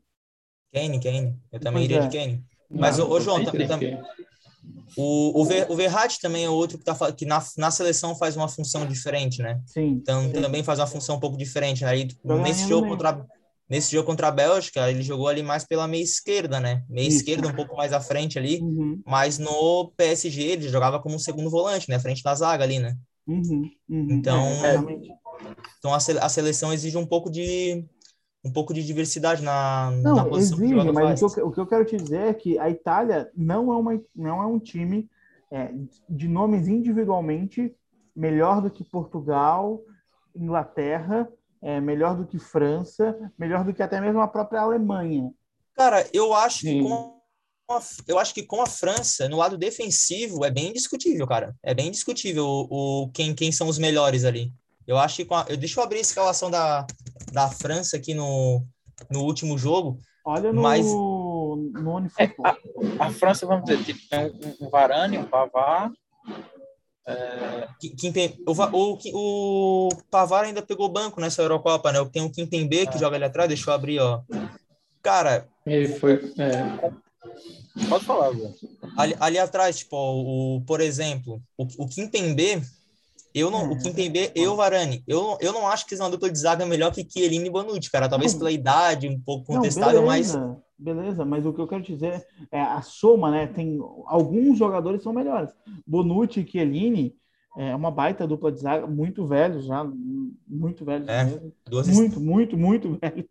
É, muito velho. Mas, claro, a França tem essa deficiência na zaga, mas poderia estar tranquilamente um aporte aí na zaga da é, França. É, do, do meio para frente a França é melhor, do meio para trás ali a, a Itália é muito melhor, né? Tipo, pô, volante, volante da França é o Tolisso.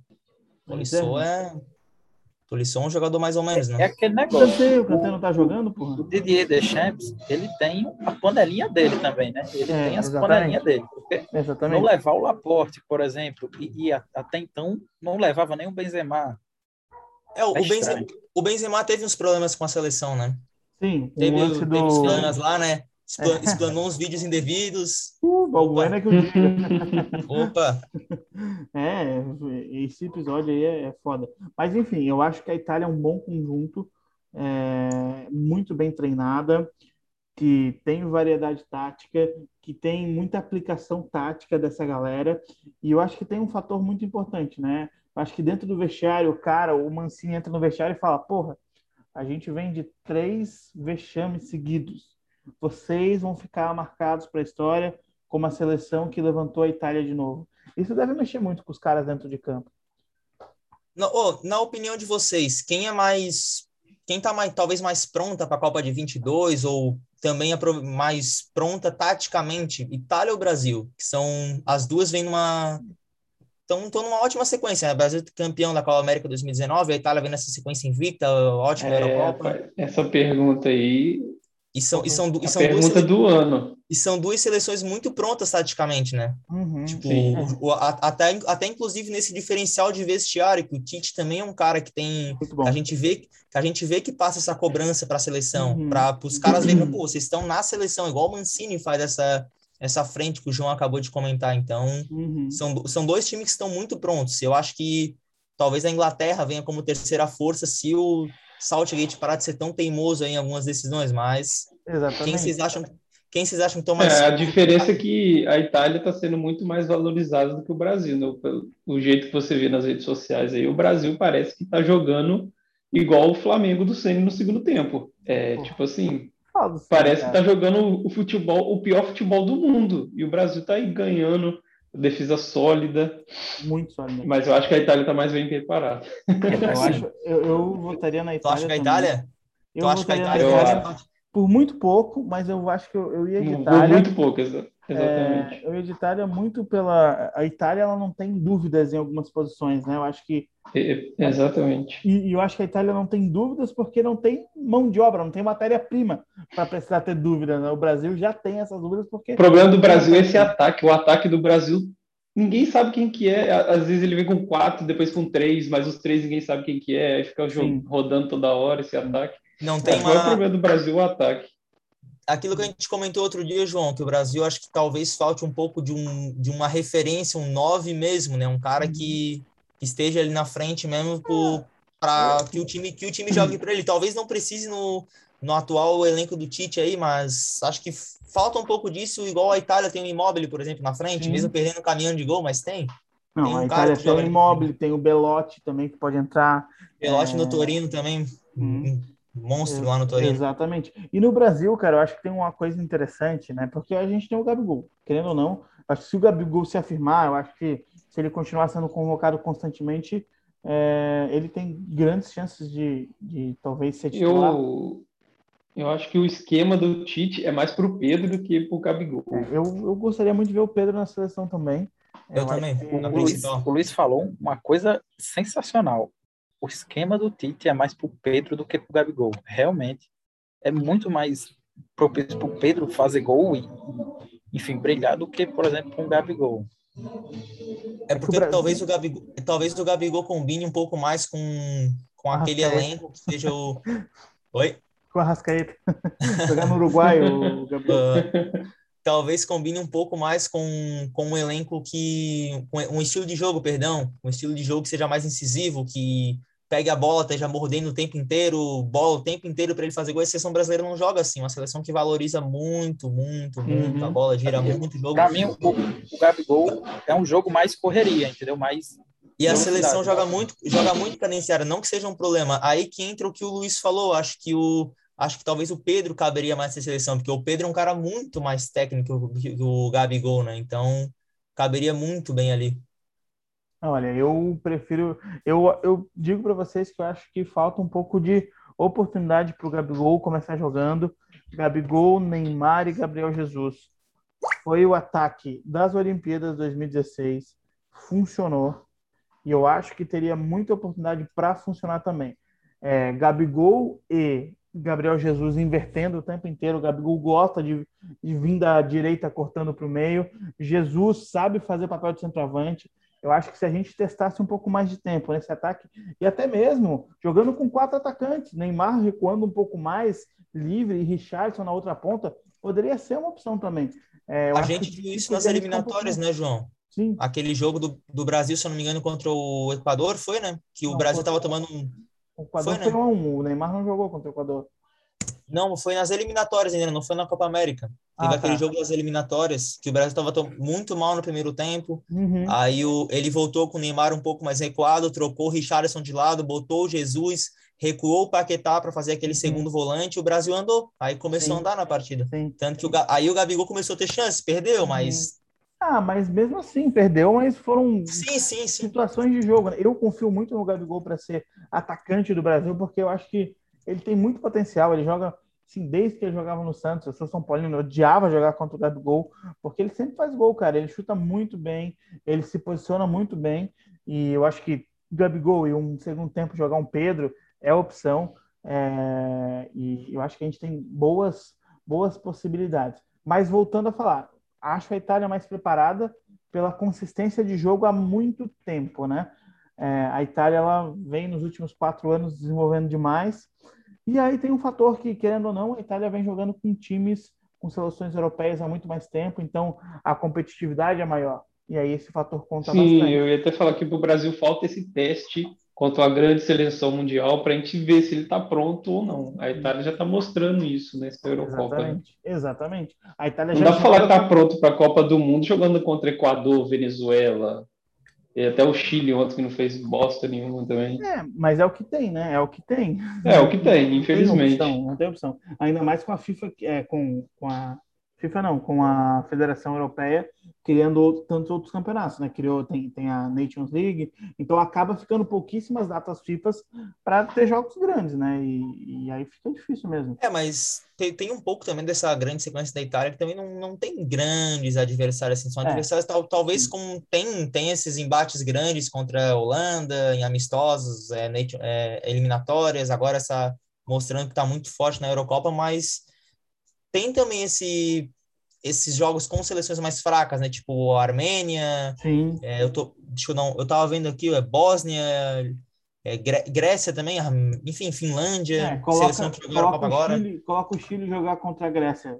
Vai, tá jogo, não dá é, para tipo, dizer quem ganha. Claro, não, não, não, não desmerecendo o trabalho da Itália nessa sequência que é, enfim, mas também tem também pega seleções fracas, né? Só que eu acho que, a Euro, a, como o Luiz falou, a Europa tem muito mais seleções de alto nível das grandes do que a que tem na América do Sul, né? Uhum. O Chile tinha uma, tava numa ótima fase agora, que teve o bi da Copa América e tal, mas a gente não vê uma seleção tão forte que bata de frente com o Brasil aqui na América do Sul, né? Tem aquela rivalidade com a Argentina, né, que é muito forte, Uruguai. mas a gente não vê nem Uruguai, mas a gente não vê nenhuma seleção tão pronta igual o Brasil não. Como a gente vê na Europa, outras seleções estão prontas como a Itália, né? Mas eu acho que aí é mérito do Brasil, é mérito do Lógico, Tite, com certeza. Porque com assim, certeza. a gente pega Dunga 2016, 2017. É, não, 2015, 2016, 15, né? O Tite 15, 16. Em, isso, o Tite chegou em 2017. É, 2016 barra 17, né? A gente pega aquela seleção basicamente com os mesmos jogadores que o Tite teve, uma seleção em sexta na, nas eliminatórias, uma seleção que não empolgava, uma seleção que tinha. Eu lembro dos jogos que o Firmino entrava e o Firmino ia muito bem naquela época. Fez, nossa, eu lembro que fez dois golaços fora, fora da área naquela seleção do Dunga, e mas na seleção que não empolgava, não tinha padrão tático, tomava gol. E aí vem o nosso amigo Tite. Dia do Chile é, perdia do Chile, foi eliminado na Copa América é, para o Peru, né? Não foi eliminado para o Peru, Rui Dias, gol de mão. Peru foi aquele, foi aquele gol de mão que não tinha VAR. Uhum, é, saudades. É, é. E, e, aí vem, vem o Tite e muda todo o parâmetro. E vem construindo uma seleção que, para mim, de 2017 a 2018, a melhor seleção do mundo era do Brasil. Para mim, chegou na Copa como grande favorito. Claro, teve os amistosos antes, que foi mal, mas a, a, o que o Brasil vinha jogando, o Jesus jogando demais, o que, que, era aquilo? Não dava para acreditar. O Jesus fazendo gol em tudo quanto é jogo. Artilheiro da Paulinho. Porra, Paulinho, vai tomar no cu. Não suporto Paulinho, mas não tinha como não levar ele jogando na China e jogando do jeito que estava jogando. Renato Augusto, a trinca de meio campo, Casemiro, Paulinho, Renato Augusto jogando demais, Neymar voando. É, e até o, o, Coutinho ou o William, né, que jogava com o Tite. É, aquele time estava ah, muito Coutinho. Ah, Coutinho, né, cara? Coutinho. Uma pena, né? Enfim. Saudades daquele Coutinho do Liverpool. Nossa Senhora. Cara, ele, ele, até, ele até fez uma, uma boa primeira metade de temporada no Barcelona, naquela né? 17, 18, que foi a que ele se transferiu, né? Que foi de janeiro a junho. Ele fez uma boa pré-Copa do Mundo ali, mas foda, foda que ele caiu muito depois daquilo, né, cara? Não sei o que aconteceu, cara. Não sei tinha, tinha, tinha, tudo para ser um, tinha tudo para ser um dos melhores do mundo, talvez, né? Ah, ele chegou, ele chegou a preço de, de melhores do mundo para o Barcelona, né? Olha o valor que ele foi contratado, né? É algo surreal, 170 milhões de euros, né? É, Por aí, foi mais ou menos isso. O, o, dinheiro que o Neymar foi 222 e o Coutinho 170, é bizarro.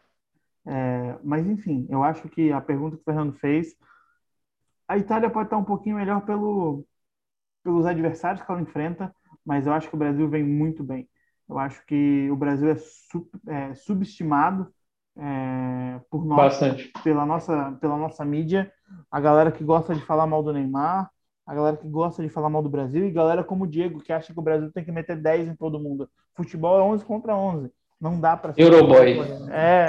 Mas assim, para mim, é, é, é, justamente essa questão do, do se provar, entendeu? A, a, Itália se prova, cara. A Itália tem, tem com quem jogar, por exemplo. A gente, bicho, jogando contra o Equador, por exemplo, mesmo sem Neymar, a gente tem que, que ganhar dos caras, entendeu? Porque às vezes o, o Neymar pode se machucar, entendeu? Esse é, o Mas aí, aí, aí, que tá, Diego. Tipo assim, a, a seleção ita italiana tá mostrando que tá se provando agora na Eurocopa, mas pega Sim. a sequência deles antes, tipo, novamente, não desmerecendo a sequência Sim. da Itália, que é muito forte, mas pega adversários tão fracos quanto o Brasil pega em diferença Sim. de nível técnico, entendeu? Tipo, o Brasil enfrenta Bolívia e Equador. A Itália enfrenta a Bósnia e enfrenta a Finlândia, é, entendeu? O Equador não é uma seleção tão ruim assim, tá? O Equador é uma seleção é, que até é na Copa América, é. na Copa América tá mal, mas nas eliminatórias terceiro lugar. Tá bem. Eu acho que fica um pouco um pouco subestimado mesmo é por é por questão de a ah, Itália na Europa tá, é, é, mais forte por ser Europa, entendeu? Mas, tipo, tem, tem seleções tão fracas quanto é. lá, entende? Na minha opinião, é claro. Eu acho então, que existe é... muito saudosismo no Brasil, muito saudosismo. É, com as seleções passadas, 2002, 94, ah, porque tinha Ronaldo, Romário, Rivaldo. Cara, é, a gente tinha, hoje não tem mais, mas a gente tem jogadores tão bons, é, não no nível deles, eles foram melhores do mundo. E até lancei esses dias uma pro Fernando, né? Não, não considere que o Ronaldinho Gaúcho jogou muito na seleção teve dois jogos bons na Copa do Mundo 2002, mas 2003, 2004, 2005 e 2006, que era para ele o auge dele, não foi bem na seleção. Ah, é. Ronaldinho na seleção. Fraco, Luiz. Uhum. Fraco. Comparado com o que ele estava fazendo no Barcelona, é, uhum. parece, parecia outro jogador. Uhum. Aquela seleção do Parreira é uma dó muito grande, a gente tem que falar sobre isso, porque vai ser um, vai, vai ser um baita tema. Aquela seleção do Parreira, a mulher invadindo o campo pelada, puta que pariu, que massa aquilo, hein?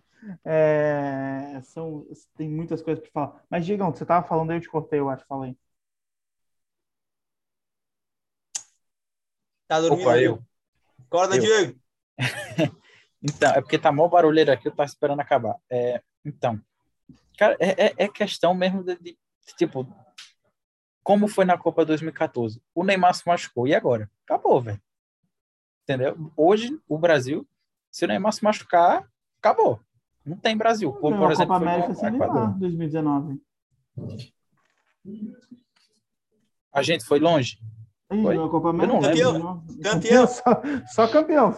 Só campeão. Eu campeão, eu acho que é o máximo que a pessoa, que o time pode conseguir. Não sei se dá para ir mais longe. Cara, talvez. Hoje, estou falando hoje em dia. Hoje em dia. A gente sei, não vejo o Brasil se animar, por exemplo. É, mas hoje, ah. hoje, em dia tá na, hoje em dia tá quase a mesma base da seleção campeã em 2019, né? É. Então, não, talvez sem Coutinho ali não mudou tanta coisa. É, e eu acho que o Coutinho volta, para mim, o Coutinho volta a ser convocado aí nos próximos, nas próximas convocações, é, porque vai fazer muito sentido ele nesse time. Na, na, seleção, o Coutinho não vai mal, não, eu não acho que o Coutinho ia é, mal, acho que ele não vai a seleção e eu sou a favor de convocar ele. Vocês não acham que ele ocupa a posição que é para ser do Neymar ali no, no campo? Ah, cara, eu acho que o Neymar ele pode jogar em qualquer posição e ele vai render muito. Mas, é, ele, mas, o... ele rende, mas ele rende um pouco mais atrás ali, tipo, um pouco mais no meio ali, né? Mais livre para jogar, não preso na ponta, né? Mas o Coutinho pode jogar na ponta e o Neymar no meio. E aí joga Coutinho, Gabigol, Jesus Só e Neymar no meio. Aí, aí que tá, né? No Liverpool aí, pro, pros que acompanham Luiz, Diego, o, o Coutinho, no Liverpool, ele rendia mais jogando pelo meio, né? Meio esquerdo, naquele meio esquerdo, que é onde o Neymar rende mais jogando também, né? Não que, não que ele seja um, um péssimo ponta, na verdade, ele tem características de ponta, né?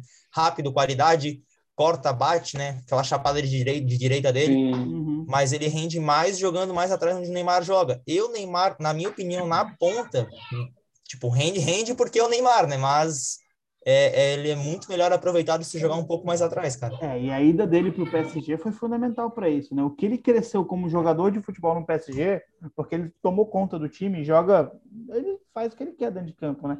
E aí serviu muito para ele evoluir como esse meio campo, né? Porque tanto que ele deixa de fazer tanto gol no PSG é, e passa a ter muitas assistências e, cara, a, a bola que ele é, que ele mete pro Firmino num, nesses jogos, num jogo que o que foi, foi nesse do... agora que foi. Não, não. No jogo que o Richardson fez o gol deitado, que o Firmino perde o gol e o Richardson faz o gol. Contra o Peru? Acho que foi contra esse 4 Peru, foi? Foi esse 4x0 que teve Foi 4x0. Isso.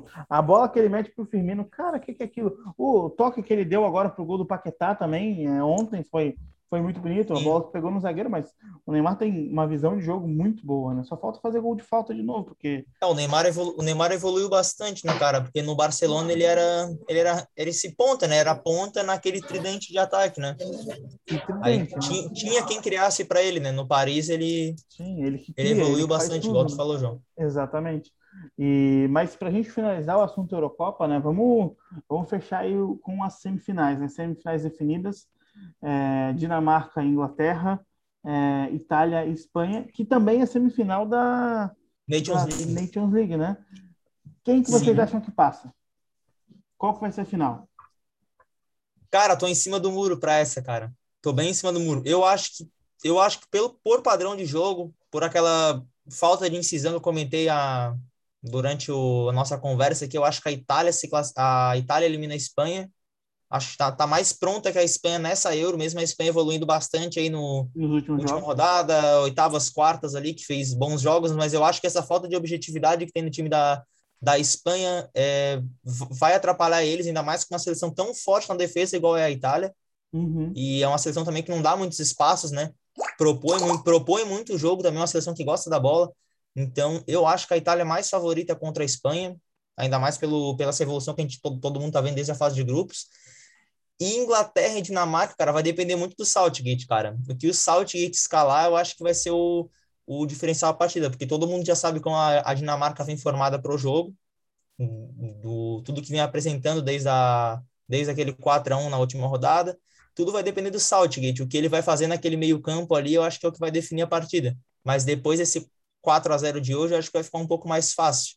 Eu, eu, eu, eu, eu, tô, eu tô um pouco em cima do muro nesse jogo ainda. Eu acho que a Inglaterra é um pouco favorita. Ah, eu acho que mas... é muito favorita, não é pouco, é muito favorita. Eu, eu acho, é. que eu, acho que eu, talvez Concordo. jogar em casa, né? Em, em, casa também vai, vai ser um fator muito forte, né? Vão jogar em Wembley, né? Mas eu, eu acho que esse jogo tem mais padrão para a surpresa de uma Dinamarca vencer a Inglaterra do que a Itália, do que a Espanha vencer a, a, a Espanha vencer a Itália, cara. Ah, eu, eu acho que, acho que eu acho que a Itália é uma das final... vai ser uma das finalistas e eu vou ficar em cima do muro aí para Inglaterra e Dinamarca. Nossa, eu acho que a Itália e é, Itália, Dinamarca, Itália e Inglaterra. É... eu acho que o jogo da Itália e Espanha vai ser um jogo duro, mas eu acho que a Itália vai ser superior. Mas gostaria muito que a, que a Espanha ganhasse, porque é, só sobraria uma seleção preparada para a Copa do Mundo, que seria o Brasil, porque a Itália seria eliminada. É, e acho que a seleção espanhola, ela, hoje ela é fraca é, tecnicamente, falta. É, é eles estão numa entre-safra, né? Tá acabando toda uma geração e surgindo uma nova, e ainda é fraca essa seleção espanhola. O Luiz Henrique é um bom técnico, mas não passa de um bom técnico. E... É, no, no, no, papel, eles são fantásticos, né? Tem João, João Beltrán, tem muitos jogadores fantásticos. Agora... É, é outra seleção igual a Itália que tem muitos bons nomes, né, Diego? Cheia é. de bons nomes, que jogam Sim. bons clubes de nível médio ali na é, médio e ótimos níveis na Espanha durante a, e pela Europa inteira, né? Uhum. É, mas tu, ó, se a gente pega, vamos, vamos falar dessa Espanha, né? Gostei desse tópico. Olha só, se a gente pega a Espanha que, que ganhou da Suíça, escalação. Primeiro que começa pelo goleiro, Simon, mais ou menos. Não, é, quem é acostumado com Cacilhas e viveu os tempos áureos da Gueia, Simon não é um goleiro que passe tanta confiança, tanto que teve uma falha incrível no gol da Suíça, né? Tosca contra a Croácia, é, contra a Croácia. Contra a Croácia, né? Aí a gente vem para a zaga. Foi. Laporte é o melhor zagueiro, apesar de, de ser francês. Aí pega o Torres e o Aspilucueta. E aí tu pega o meio-campo com Busquets, Coque e Pedri. E no ataque, Sarabia, Morata e Ferran Torres. Foi o time que começou a titular. É, eu acho que falta o Thiago nesse meio campo. Para mim, eu, eu, iria com o Thiago, não com o Pedro, por mais que o Pedro seja bom jogador, mas Eu acho que é uma, uma seleção bem mediana, assim, é, eu diria quatro, quatro estrelas e meia no FIFA, sabe? Não é a seleção, melhor seleção que tem, é, porque são jogadores que estão se provando. Sarabia, Pedri, é, o próprio goleiro. Aí tem os jogadores acima da média, como Laporte, o Coque. Eu não acho o Coque aquilo, eu acho o Coque aqui. Não é um Normal, Xavi, não é normal. um Iniesta. Exatamente. Eu acho, que, eu acho que nada explica o Thiago no banco, cara. Não, Não. não, sei. Não, É o melhor acontece, jogador da seleção para mim. não sei o que acontece com o Thiago, que ele é banco ali, cara. Uhum, Não. uhum. Não, é, um, é um ótimo jogador. Eu acho que talvez se. Talvez no lugar do Coque ali, cara, encaixaria muito bem no lugar do Coque, ou até do Pedro, cara. Porque Ah, o, o Pedro, eu- o Pedro eu acho que dá uma dinâmica pro meio-campo, que ele é um jogador muito rápido, né? Ágil, Uhum, mas falta o Thiago ali, cara. Falta o Thiago. Mas uhum. eu até comentei isso, mas acho que talvez o Thiago não encaixe tanto nessa seleção, talvez seja banco, porque o, o próprio padrão de jogo não favorece, né? Porque eu, tipo assim, o Thiago já é um cara que gira muito o jogo, já é um cara que Uhum. trabalha muito aquela bola por ali. E a Espanha já faz muito isso. O que faz falta nessa seleção da Espanha não é um, um Thiago Alcântara no meio, por mais que seja um cara tecnicamente acima dos que estão ali titulares. Faz falta é um, é um cara na frente, não, não é um, é um Raul, talvez, no lugar do Morata ali tirou a roda, enfim, falta um cara na frente para definir esse jogo. É, o que eu faria nessa seleção da Espanha, eu, claro, né, não sou o Luiz Henrique, mas eu tiraria o Sarabia e jogaria com o Thiago. É, deixava o Pedro, o Pedro bem agudo na ponta esquerda, o Thiago para organizar esse meio, jogava com quatro meio-campos, 4-4-2, Morata e Ferran Torres, é, e, ou sem o Ferran Torres, jogava com dois centroavantes, Gerard Moreno e, e próprio Morata, porque o Moreno vem de uma, Gerard, Moreno também vem. né? Gerard, Gerard Moreno fez uma boa temporada no, Mas assim, no como a, mas assim como a Itália, é uma seleção que tem nomes bons, mas não são nomes top de linha. A gente coloca N seleções à frente. Os nomes da Inglaterra, os nomes da França, os nomes da própria Holanda, é, talvez nem tanto da Holanda, mas os nomes da, é, da França vêm acima da Espanha, para mim, claramente. Mas eu acho que vai da Itália nesse confronto, equilibradíssimo, porque semifinal é semifinal, não adianta. É, a Croácia chegou na final passando da Bélgica na semifinal, né? Não, da Bélgica foi a França, né? Passou na Inglaterra. Passou da Inglaterra, né? E, e Croácia Inglaterra, Inglaterra é muito melhor, mas semifinal é semifinal. E acho que a Inglaterra passa fácil da Dinamarca. Aí sim, é, acho que a Inglaterra vem empolgada demais. É, eu acho que vai ser uns 3 a 0 Inglaterra. É, 3 gols do Kane. Principalmente jogar no Wembley também, né? Também, Eu acho que a muito. Inglaterra vai vir mais ainda forte, porque vai estar no Wembley. Não sei qual que vai ser a capacidade do estádio, mas Acho que, acho que é 75% para as semifinais. 75. Aham. Caralho. É, aí, então, coitado da Dinamarca. Por mais que eu, eu simpatizei com a Dinamarca nessa, nessa Eurocopa, eu acho que vai dar Inglaterra assim, de forma fácil, mas não, essa Eurocopa não dá para prever nada. Né? É, reitero Itália que- passa, Itália passa, Luiz? Eu acho que Itália passa também. Tá, tá mostrando mais consistência, né? E tem menos, é, como é que fala, no time, essas indefinições ainda no, em, em algumas posições. Time mais pronto na Itália, parece. que É, você- mais pronto, isso. E para você, Diego?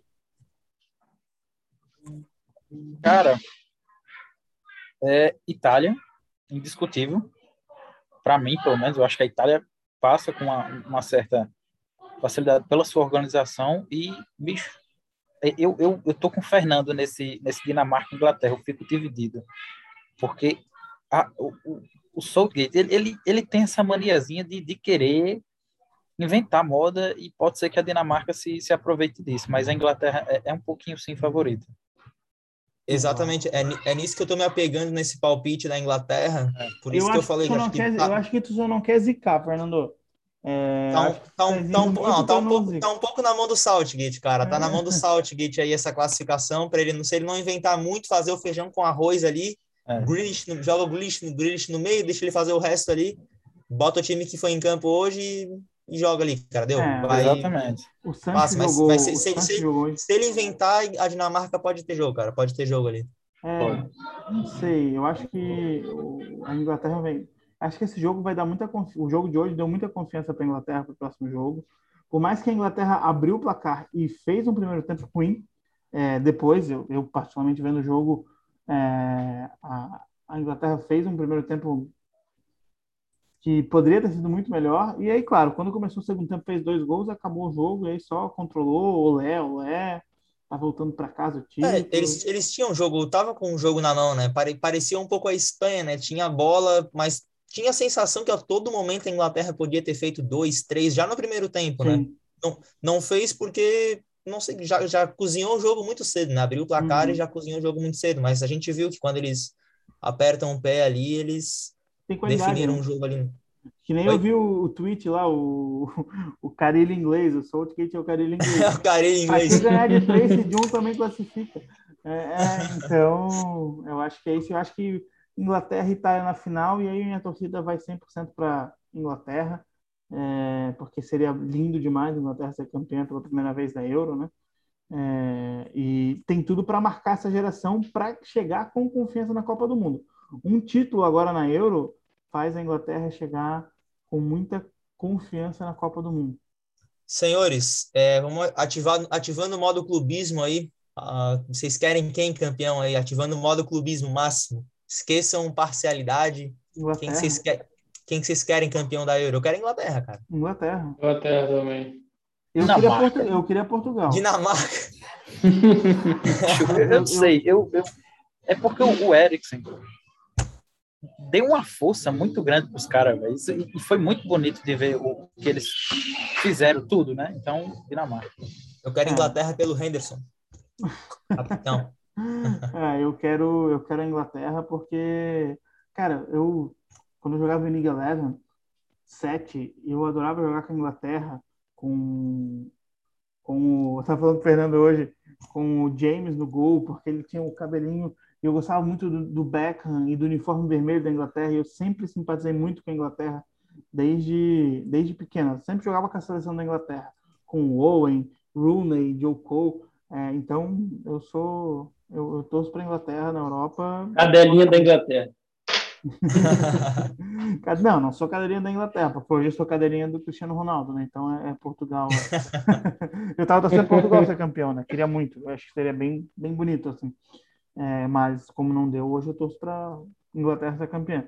Até porque a Itália já tem muito título, né? Então não pode chegar é, com tanta moral na Copa. Imagina a Itália chega com moral na Copa, ganha a Copa e a penta. Inglaterra, Inglaterra tá merecendo, né, João? Até pelo que tu comentou comigo mais cedo, que perguntando se talvez fosse a geração mais forte da Inglaterra nos últimos 50 anos, né? Uhum. Eu, talvez, talvez seja a melhor safra aí que tá chegando mais perto, já bem dizer bateu na trave, né, contra a, na Copa de 18, né? tinha, tinha tudo para ir para a final, né? Mas seria uma final muito melhor Inglaterra e França, hein? Cara, acho que seria também. E aconteceu uma das maiores injustiças do futebol, dar o prêmio de melhor do mundo pro Modric porque ele chegou naquela final. Porra, isso me dá uma raiva muito grande. Melhor do mundo 2018, Antoine Griezmann. O Diego acho que quer falar. Não, não, não. Cristiano não, Ronaldo. É, só só para pontuar. É, o calcanhar de Aquiles da Itália vai ser a saída do Spinazzola e ela vai perder a final para o para a Inglaterra. Cravou, hein? Tá, tá, salvo, hein? Tá mas salvo. É isso Ou Dinamarca ou Inglaterra campeã. Mas é isso que eu quero que vocês entendam, né? O Spinazzola estava cotado para ser um dos melhores jogadores da Euro. Mas a gente está falando do Spinazzola, cara. É um bom jogador. E olha o nível da Itália, é o Spinazzola. Para ser o melhor jogador da Itália, né? Spinazzola. Não quero ser um cara que, é, nossa, ele joga muito mal porque não tem nome. Não, ele é um bom jogador. Mas é o Spinazzola. Para vocês verem o nível da Itália. Não é um nível tão alto. E aí a gente olha para o Brasil. Cara, o Brasil vai passar o carro nessa Itália depois também, se precisar. Puta que pariu. Mas, enfim. Gente, indo para o último tópico para a gente encerrar. É, eu acho que é um assunto que a gente começou lá no início e vamos retornar. E para em seguida a gente ver a Argentina ser eliminada pelo Equador, Exatamente. pode Exatamente. Vamos falar da Olimpíadas. Tema polêmico. Os times deveriam liberar ou não liberar? Deveria ser efetivado como competição oficial ou não? Competição oficial. Luiz, começa oficial. aí falando. Você estava falando antes e eu te cortei. Senhores, eu, é, eu, eu empolguei eu no, no, nosso, na nossa pré-gravação. Um minutinho, um minutinho, rapazes, eu já volto aí. Tá. Jogo rápido, dois minutos. Tá, vou dar um pause aqui. Luiz, Luiz, voltando aí, emita a sua opinião sobre as Olimpíadas. É, eu acho que devia liberar sim, eu acho que devia ser uma competição oficial sim, porque todo, acho que todo jogador, quando ele começa a jogar, ele tem aquele sonho, pô, eu, eu quero participar da seleção, quero ser valorizado, quero ser chamado. E tá faltando muito isso. Eu acho que a CBF tá meio que destruindo esse amor pela seleção, porque esse, esse confronto de, de calendário e acaba que o jogo do Brasil é a única a última coisa que a gente quer fazer, quer, quer ver o jogo do Brasil. E por esse negócio de convocar os jogadores, ninguém quer ser o jogador convocado aqui no Brasil, né? Por causa do, do desfalque, e está matando o, a, a vontade do, do, torcedor de assistir. Ontem, até no final do jogo, estava assim, pô, se o Brasil fosse eliminado agora, ia voltar Gabigol e Everton Ribeiro, ia ser uma boa, hein? Mas eu falei assim, não, não vou, não vou torcer contra, não. Mas por um momento a gente pensa assim, que esse amor pela seleção, cara, quando tinha amistoso, eu parava tudo que eu tinha. Eu tava assim, cara, é amistoso amanhã Brasil e Colômbia, sei lá. Eu, caraca, todo mundo. É, Brasil e Haiti, que todo mundo parava para ver o jogo, velho. Um amistoso. Nossa, na Copa do Mundo, então, era, era surreal. Isso Sim. a gente vê que está morrendo aos poucos. Eu acho que assim como tem que é, liberar e, e, virar competição oficial, a CBF tem que arrumar o calendário, porque se, se botar a obrigação, o pessoal vai odiar mais ainda a seleção e vai torcer ainda mais para a seleção ficar começar a perder e ficar ruim, né? É, eu, eu tenho algumas ressalvas quanto ao calendário. Eu acho que é muito difícil organizar o calendário num país do tamanho do Brasil. Porque se a gente tirar datas de jogos, é, vamos supor, ah, acaba com o campeonato estadual. E os times pequenos, cara? O Brasil tem um zilhão de times. Se tirar, se tirar os times grandes do campeonato estadual, os times pequenos vão morrer. E a gente vai elitizar o futebol só para os, os 80 primeiros clubes e, e olhe lá. É, é, é uma situação muito delicada o calendário no Brasil, sim. Ô, João. Oi.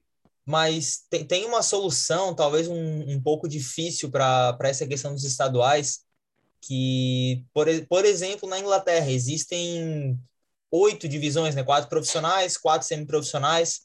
É, enfim, tem, tem essas divisões que eu, que eu acho que, tipo, o Brasil está muito longe de conseguir isso ainda, mas talvez fosse uma, uma solução fazer mais divisões, nem que fossem semi-profissionais, fazer mais calendário para os clubes pequenos, excluir esse... E, cara, infelizmente, excluir os estaduais, cara, tipo, é, é muito bom, é tipo, marcante, histórico, enfim, tinha uma época aí que todo mundo sabe que os estaduais era, era mais valorizado que o Campeonato Brasileiro. É, 2000, né, se a gente colocar em no, anos 80, anos 90, até a virada para os anos 2000, era muito valorizado. Né? Era muito, era muito jogadores que são ídolos hoje em dia porque fizeram a grande atuação na final de estadual. Exatamente.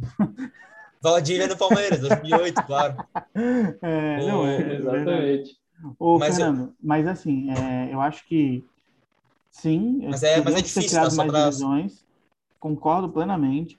É, acho que o fim dos estaduais não precisaria acontecer mas acho que se a gente conseguisse reduzir duas ou três datas, é, que começasse o campeonato estaduais com o, os times da primeira divisão é, jogando a partir de uma segunda fase, é, que não precisasse ser ida e volta final, é, ida e volta semifinal, um jogo só. Eu acho que a gente eliminando algumas Sim. datas já é o suficiente, sabe? Sim. E, aí diversos outros campeonatos teriam que eliminar datas. Não sei se não seria uma solução o Campeonato Brasileiro da Série A ter 18 times só poderia ser uma opção, em vez de ter 20. Mas é uma pena, porque ele precisaria o campeonato também.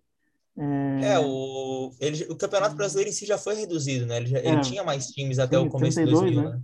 Isso, tinha mais times, né? Já 28, foi reduzido. 24 e 20. Isso, 24, 28, 20. Uhum. Exatamente. É, mas assim, voltando para CBF, voltando para Olimpíadas, Cara, eu acho que deveria ser obrigatório. Eu acho que a Olimpíada deveria ter esse valor, porque é muito marcante ganhar um ouro olímpico. E eu ainda digo mais, eu acho que talvez as seleções principais deveriam disputar as Olimpíadas. Não, não sei, talvez viajando um pouco é, para ser levado bem a sério mesmo, né? Meu, as Olimpíadas, seleção principal, então teria Euro, é, teria Olimpíada e teria Copa do Mundo, duas competições que seriam dadas muito valor para, para os times jogarem podia ter um pré-olímpico, um sub-20, sub-23 e a principal jogar. Ou não, podia ser sub-23, mas ser obrigatória a liberação para sub-23 de todos os países, né? é, porque é uma competição importante e curta também, são três, são seis jogos no máximo. É uma, quase uma Copa do Mundo, assim, em, em questão de jogos, né? Número, Copa do Mundo é sete jogos, né? Olimpíadas é sete, seis jogos também. Seis a cinco. É, tipo, para alguns jogadores, cara, é, é tipo o, o ápice, né? Porque, por exemplo, quem foi que jogou a última Olimpíada? Na lateral esquerda foi Douglas Santos, que na época era do, do Uhum. Atlético Mineiro. Uhum. Isso. Provavelmente nunca mais vai chegar na seleção, entendeu? Então, cara, aquilo ali foi o auge para ele. Pô, deve ser uma alegria imensa, tá? Orgulho para ele. É, é chato você não, não, por exemplo, o Pedro ou o Gerson não poder jogar porque seus clubes não liberam. Cara, mas eu, eu acho que os clubes têm um pouco, um pouco de razão, cara, mas aí já entra o, o lado que a gente comentou do, do calendário, se o calendário ele fosse mais ajustado, o que é difícil em relação, por causa dos campeonatos estaduais, até pelo momento que começa o Não, campeonato. é, pois é. os campeonatos daqui, né? É complicado, cara. Mas eu, eu, acho, eu acho, na minha opinião, também que deveria ser, ser obrigatório. Mas eu acho que isso é um, é um processo longo, não é um. um vai, ter, vai ter Olimpíadas em 2024 de novo. Va- Vamos implantar isso, não vai ser obrigatório, tem que liberar. Não, um processo longo, eu acho que começa por abrir mais divisões nos campeonatos, a gente ajeitar esse calendário bagunçado que é do Brasil. É, também é um processo que já, que já parte aí por, por dar oportunidade para os times menores, que a gente vê muito time de Série C, Série D, pô, perdeu o estadual, pô, tem mais uma um meia dúzia de jogos ali no, No campeonato, no campeonato nacional já acaba, já acaba a temporada, Sim, não tem mais verba, enfim. Sim. Eu acho que é um processo, é um processo muito mais longo. Eu acho que deveria, eu acho que deveria continuar sub-23, não deveria ser para seleções profissionais. Deveria continuar sendo sub-23, é, da, da maneira que é, até para dar oportunidade para, bem dizer, a segunda prateleira de craques da, da, daquele país, né? Tipo, a seleção principal, obviamente, são os 23 craques ali que o melhores jogadores para representar o país naquele momento, e a, a subprateleira seria a seleção olímpica. No caso, sub-23, a maneira que já é. Eu acho que deveria continuar dessa forma. Até acho que não deveria ter aquela situação para para liberar um cara mais experiente, por exemplo, Daniel Alves está nessa três, próxima aham. eu acho que não deveria ter. Eu acho que deveria dar essa vaga mesmo para um cara que está que tá crescendo no cenário profissional. Pode ser um, sabe, enfim, aí vai da escolha do técnico, mas eu acho que é um processo muito mais longo do que simplesmente só liberar. Porque É, a gente eu- vê o Flamengo, a gente vê clubes agora no meio de temporada que, são que são, são, são jogadores importantes, né, cara? Sim, Então, Principalmente Flamengo hoje no Brasil, né? Principalmente é, o perde Flamengo, se o Gerson não saísse, é um, é um cara que é o principal jogador do time, né? O Sim. Flamengo não quer ver o cara fora com a competição que não é oficial, né? Uhum. Mas se fosse beneficiado de maneira geral, não só os clubes, mas o país inteiro em si, talvez fosse uma coisa mais aceita, né? Ah, eu vou te falar uma coisa, tocou no tema do calendário e ter mais divisões, né? Eu acho que tudo isso passa pelos clu- clubes criarem uma própria liga. É, Porque o que que acontece? Se os clubes criam a própria liga e conseguem organizar a quinta, a sexta divisão, organizar até a quarta divisão de maneira melhor, quando você vende os direitos televisivos, você engloba todo mundo e você dá cota para todo mundo, né? Então, quando a gente cria uma liga, a liga a Premier League e todas as outras ligas da Inglaterra, elas é, têm os seus direitos de televisões, mas elas são englobadas juntos, né? Então, quando vai negociar, negocia quase que tudo junto, né? E aí, se hoje tem a liga a, Série A, B, C, D e E e F, seis ligas no Brasil, e aí senta na mesa para negociar com uma Globo, os direitos televisivos, negocia para todo mundo, com as suas proporcionalidades, é claro, mas negocia para todo mundo, dá calendário para todo mundo e dá condição de ter, pagar salário para todo mundo durante o ano. Para os 150 clubes que vão ter é, da Série A, Série E, 160, 200 clubes, mas dá condições de todo mundo pagar o salário até o final do ano. Muitos dos culpados dos clubes estarem quebrando hoje em dia é a CBF. O, o Inter, cara, o Inter é, é um time que tem dinheiro e tá, e tá segundo o presidente, tá mal das pernas. O Botafogo, o Vasco, nem se falam. É, Então, para não existir mais. Tá? não, mas aí eu já acho- não é só a CBF, eu acho que são os dirigentes dos clubes, né? Não, são os A dirigentes dos clubes gestão também. é É, é, um- é uma, é uma cultura dentro do futebol. Cruzeiro Mas a- a- Liga. Eu, eu, eu, Fala, é, eu acho que começa da CBF, sabe? CBF mudar, a gente vai conseguindo mudar aos poucos. sabe? Cara, mas Eu essa é parada, acho que a- até, o, até a parte do regulamento, né, cara? Tipo, o, eu, não, eu não lembro se tem alguma outra divisão no mundo das principais da Europa, Inglaterra, Espanha, é, Itália, que a, te- que a terceira divisão dos caras já seja fase de grupo, entende? Tipo, é, é bizarro, entendeu? Aqui no Brasil ter esse calendário ainda, os caras jogam fase de grupo, entendeu? Tipo, tem times que caem da B para C, os caras, claro, já muda de patamar só por cair uma divisão. Mas aqui no Brasil parece que o cara cai dois, três, quatro vezes mais só por cair Sim. uma divisão, entende? Uhum. Tem um time aqui da, um time aqui da nossa região, o Figueirense, que ele caiu para a Série C agora. Figueira caiu para a Série C. Cara, é inacreditável o tanto de jogadores que, que tinham, que o clube tinha, já, já eram jogadores de, de nível de Série B mesmo, né? Apesar de terem caído. Mas o tanto que o Figueirense teve que reformular o time, porque o, o, que, o, o que era oferecido de, de premia- de premiação, enfim, toda, todas as bonificações que tem na Série C, impediu o Figueirense de continuar com aquele elenco. O time caiu e o time teve que se desmanchar por causa de não ia ter calendário, não ia ter, não ia ter bônus, não ia ter cota, enfim, para pagar a, fo- a folha salarial que o clube tinha na Série B, entende? Tipo, Uhum. o clube cai de um calendário de 38 jogos para um calendário de 14 jogos por ano. É, é uma parada que, que me impressiona que não mudou ainda, cara. Não, é, isso é verdade, isso é verdade. Mas falta verba para financiar, né? Então, é, falta verba para financiar. Se quando a Globo, o Sport Inter, é, a Turner, né, compra os direitos, a Premier compra os direitos do Campeonato Brasileirão Série A e Série B, se tivesse embutido a Série C aí, dava para montar um, dava para montar uma competição com, com 38, é, com 38 agendas, 38 rodadas, tranquilamente. Mas não é, é separado, então aí vem, vem alguns dos problemas, né? Mas assim, eu acho que tinha que ser liberado. Eu acho que o Brasil é, é, é tranquilamente a seleção mais forte sub-23 do mundo. Não, não, não sei se tem uma seleção que, se pudesse convocar os melhores jogadores sub-23, eu acho que o Brasil tranquilamente seria a melhor seleção do mundo. Sim. Ô, João, só para complementar, é, eu falei 14 jogos, eu dei uma pesquisada rápida. Na Série C, se tu não avançar, fazer só os jogos padrão, Oito. cada clube, cada clube faz 18 jogos por 18 temporada na, do- na temporada na Série C. O clube cai de em tempos normais, sem pandemia, né? O clube pede a pede receita de, de público no estádio. Cai de 38 jogos na temporada no mínimo, numa série numa série B da vida, cai para 18 jogos, é 20 jogos a menos que o clube não consegue arrecadar por causa do calendário e do regulamento que é mal formulado numa competição aqui no país, entende? Não consegue arrecadar, não aparece na televisão, não é, menos visibilidade para o patrocinador, né? Porque se aparece menos vezes na televisão, o patrocínio vai, vai, vai pagar menos, né? Sim. Por isso que por isso que o Figueirense desmanchou ali, né? Tipo, já tinha um elenco fraco. Uhum. Aí tem um. Saiu os principais jogadores de um elenco fraco. Que time que, que time que um time como o Figueirense vai ter agora? O time Uhum. cai para a Série C, ele desmonta total, totalmente. Por, igual, igual o Diego falou, os times, esses grandes, estão acabando, cara. Tipo, se um, se um Cruzeiro da vida cai para a Série C, já tá mal das pernas, já tá fudido na B. Imagina se um time desse cai para uma, pra uma Série C, para um calendário de 18 jogos. Sim, sim. Queria muito que acontecesse. É, cara, assim, é, não, é, não, mas Fico triste com a notícia dessa.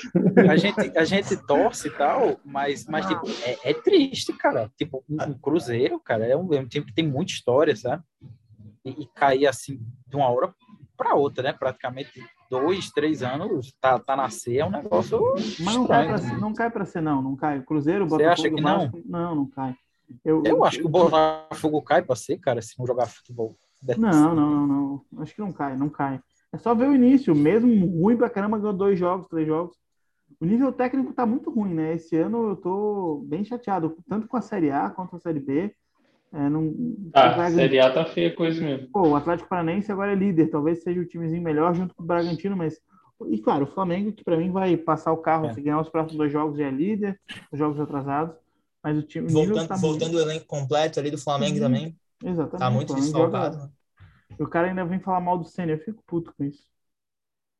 Fico muito. É, ele é meio, meio, meio teimoso, a gente não pode negar em algumas situações, mas o, não é tão ruim quanto dizem, né? Parece Hum. um bando de. Os caras analisam por estatística, né?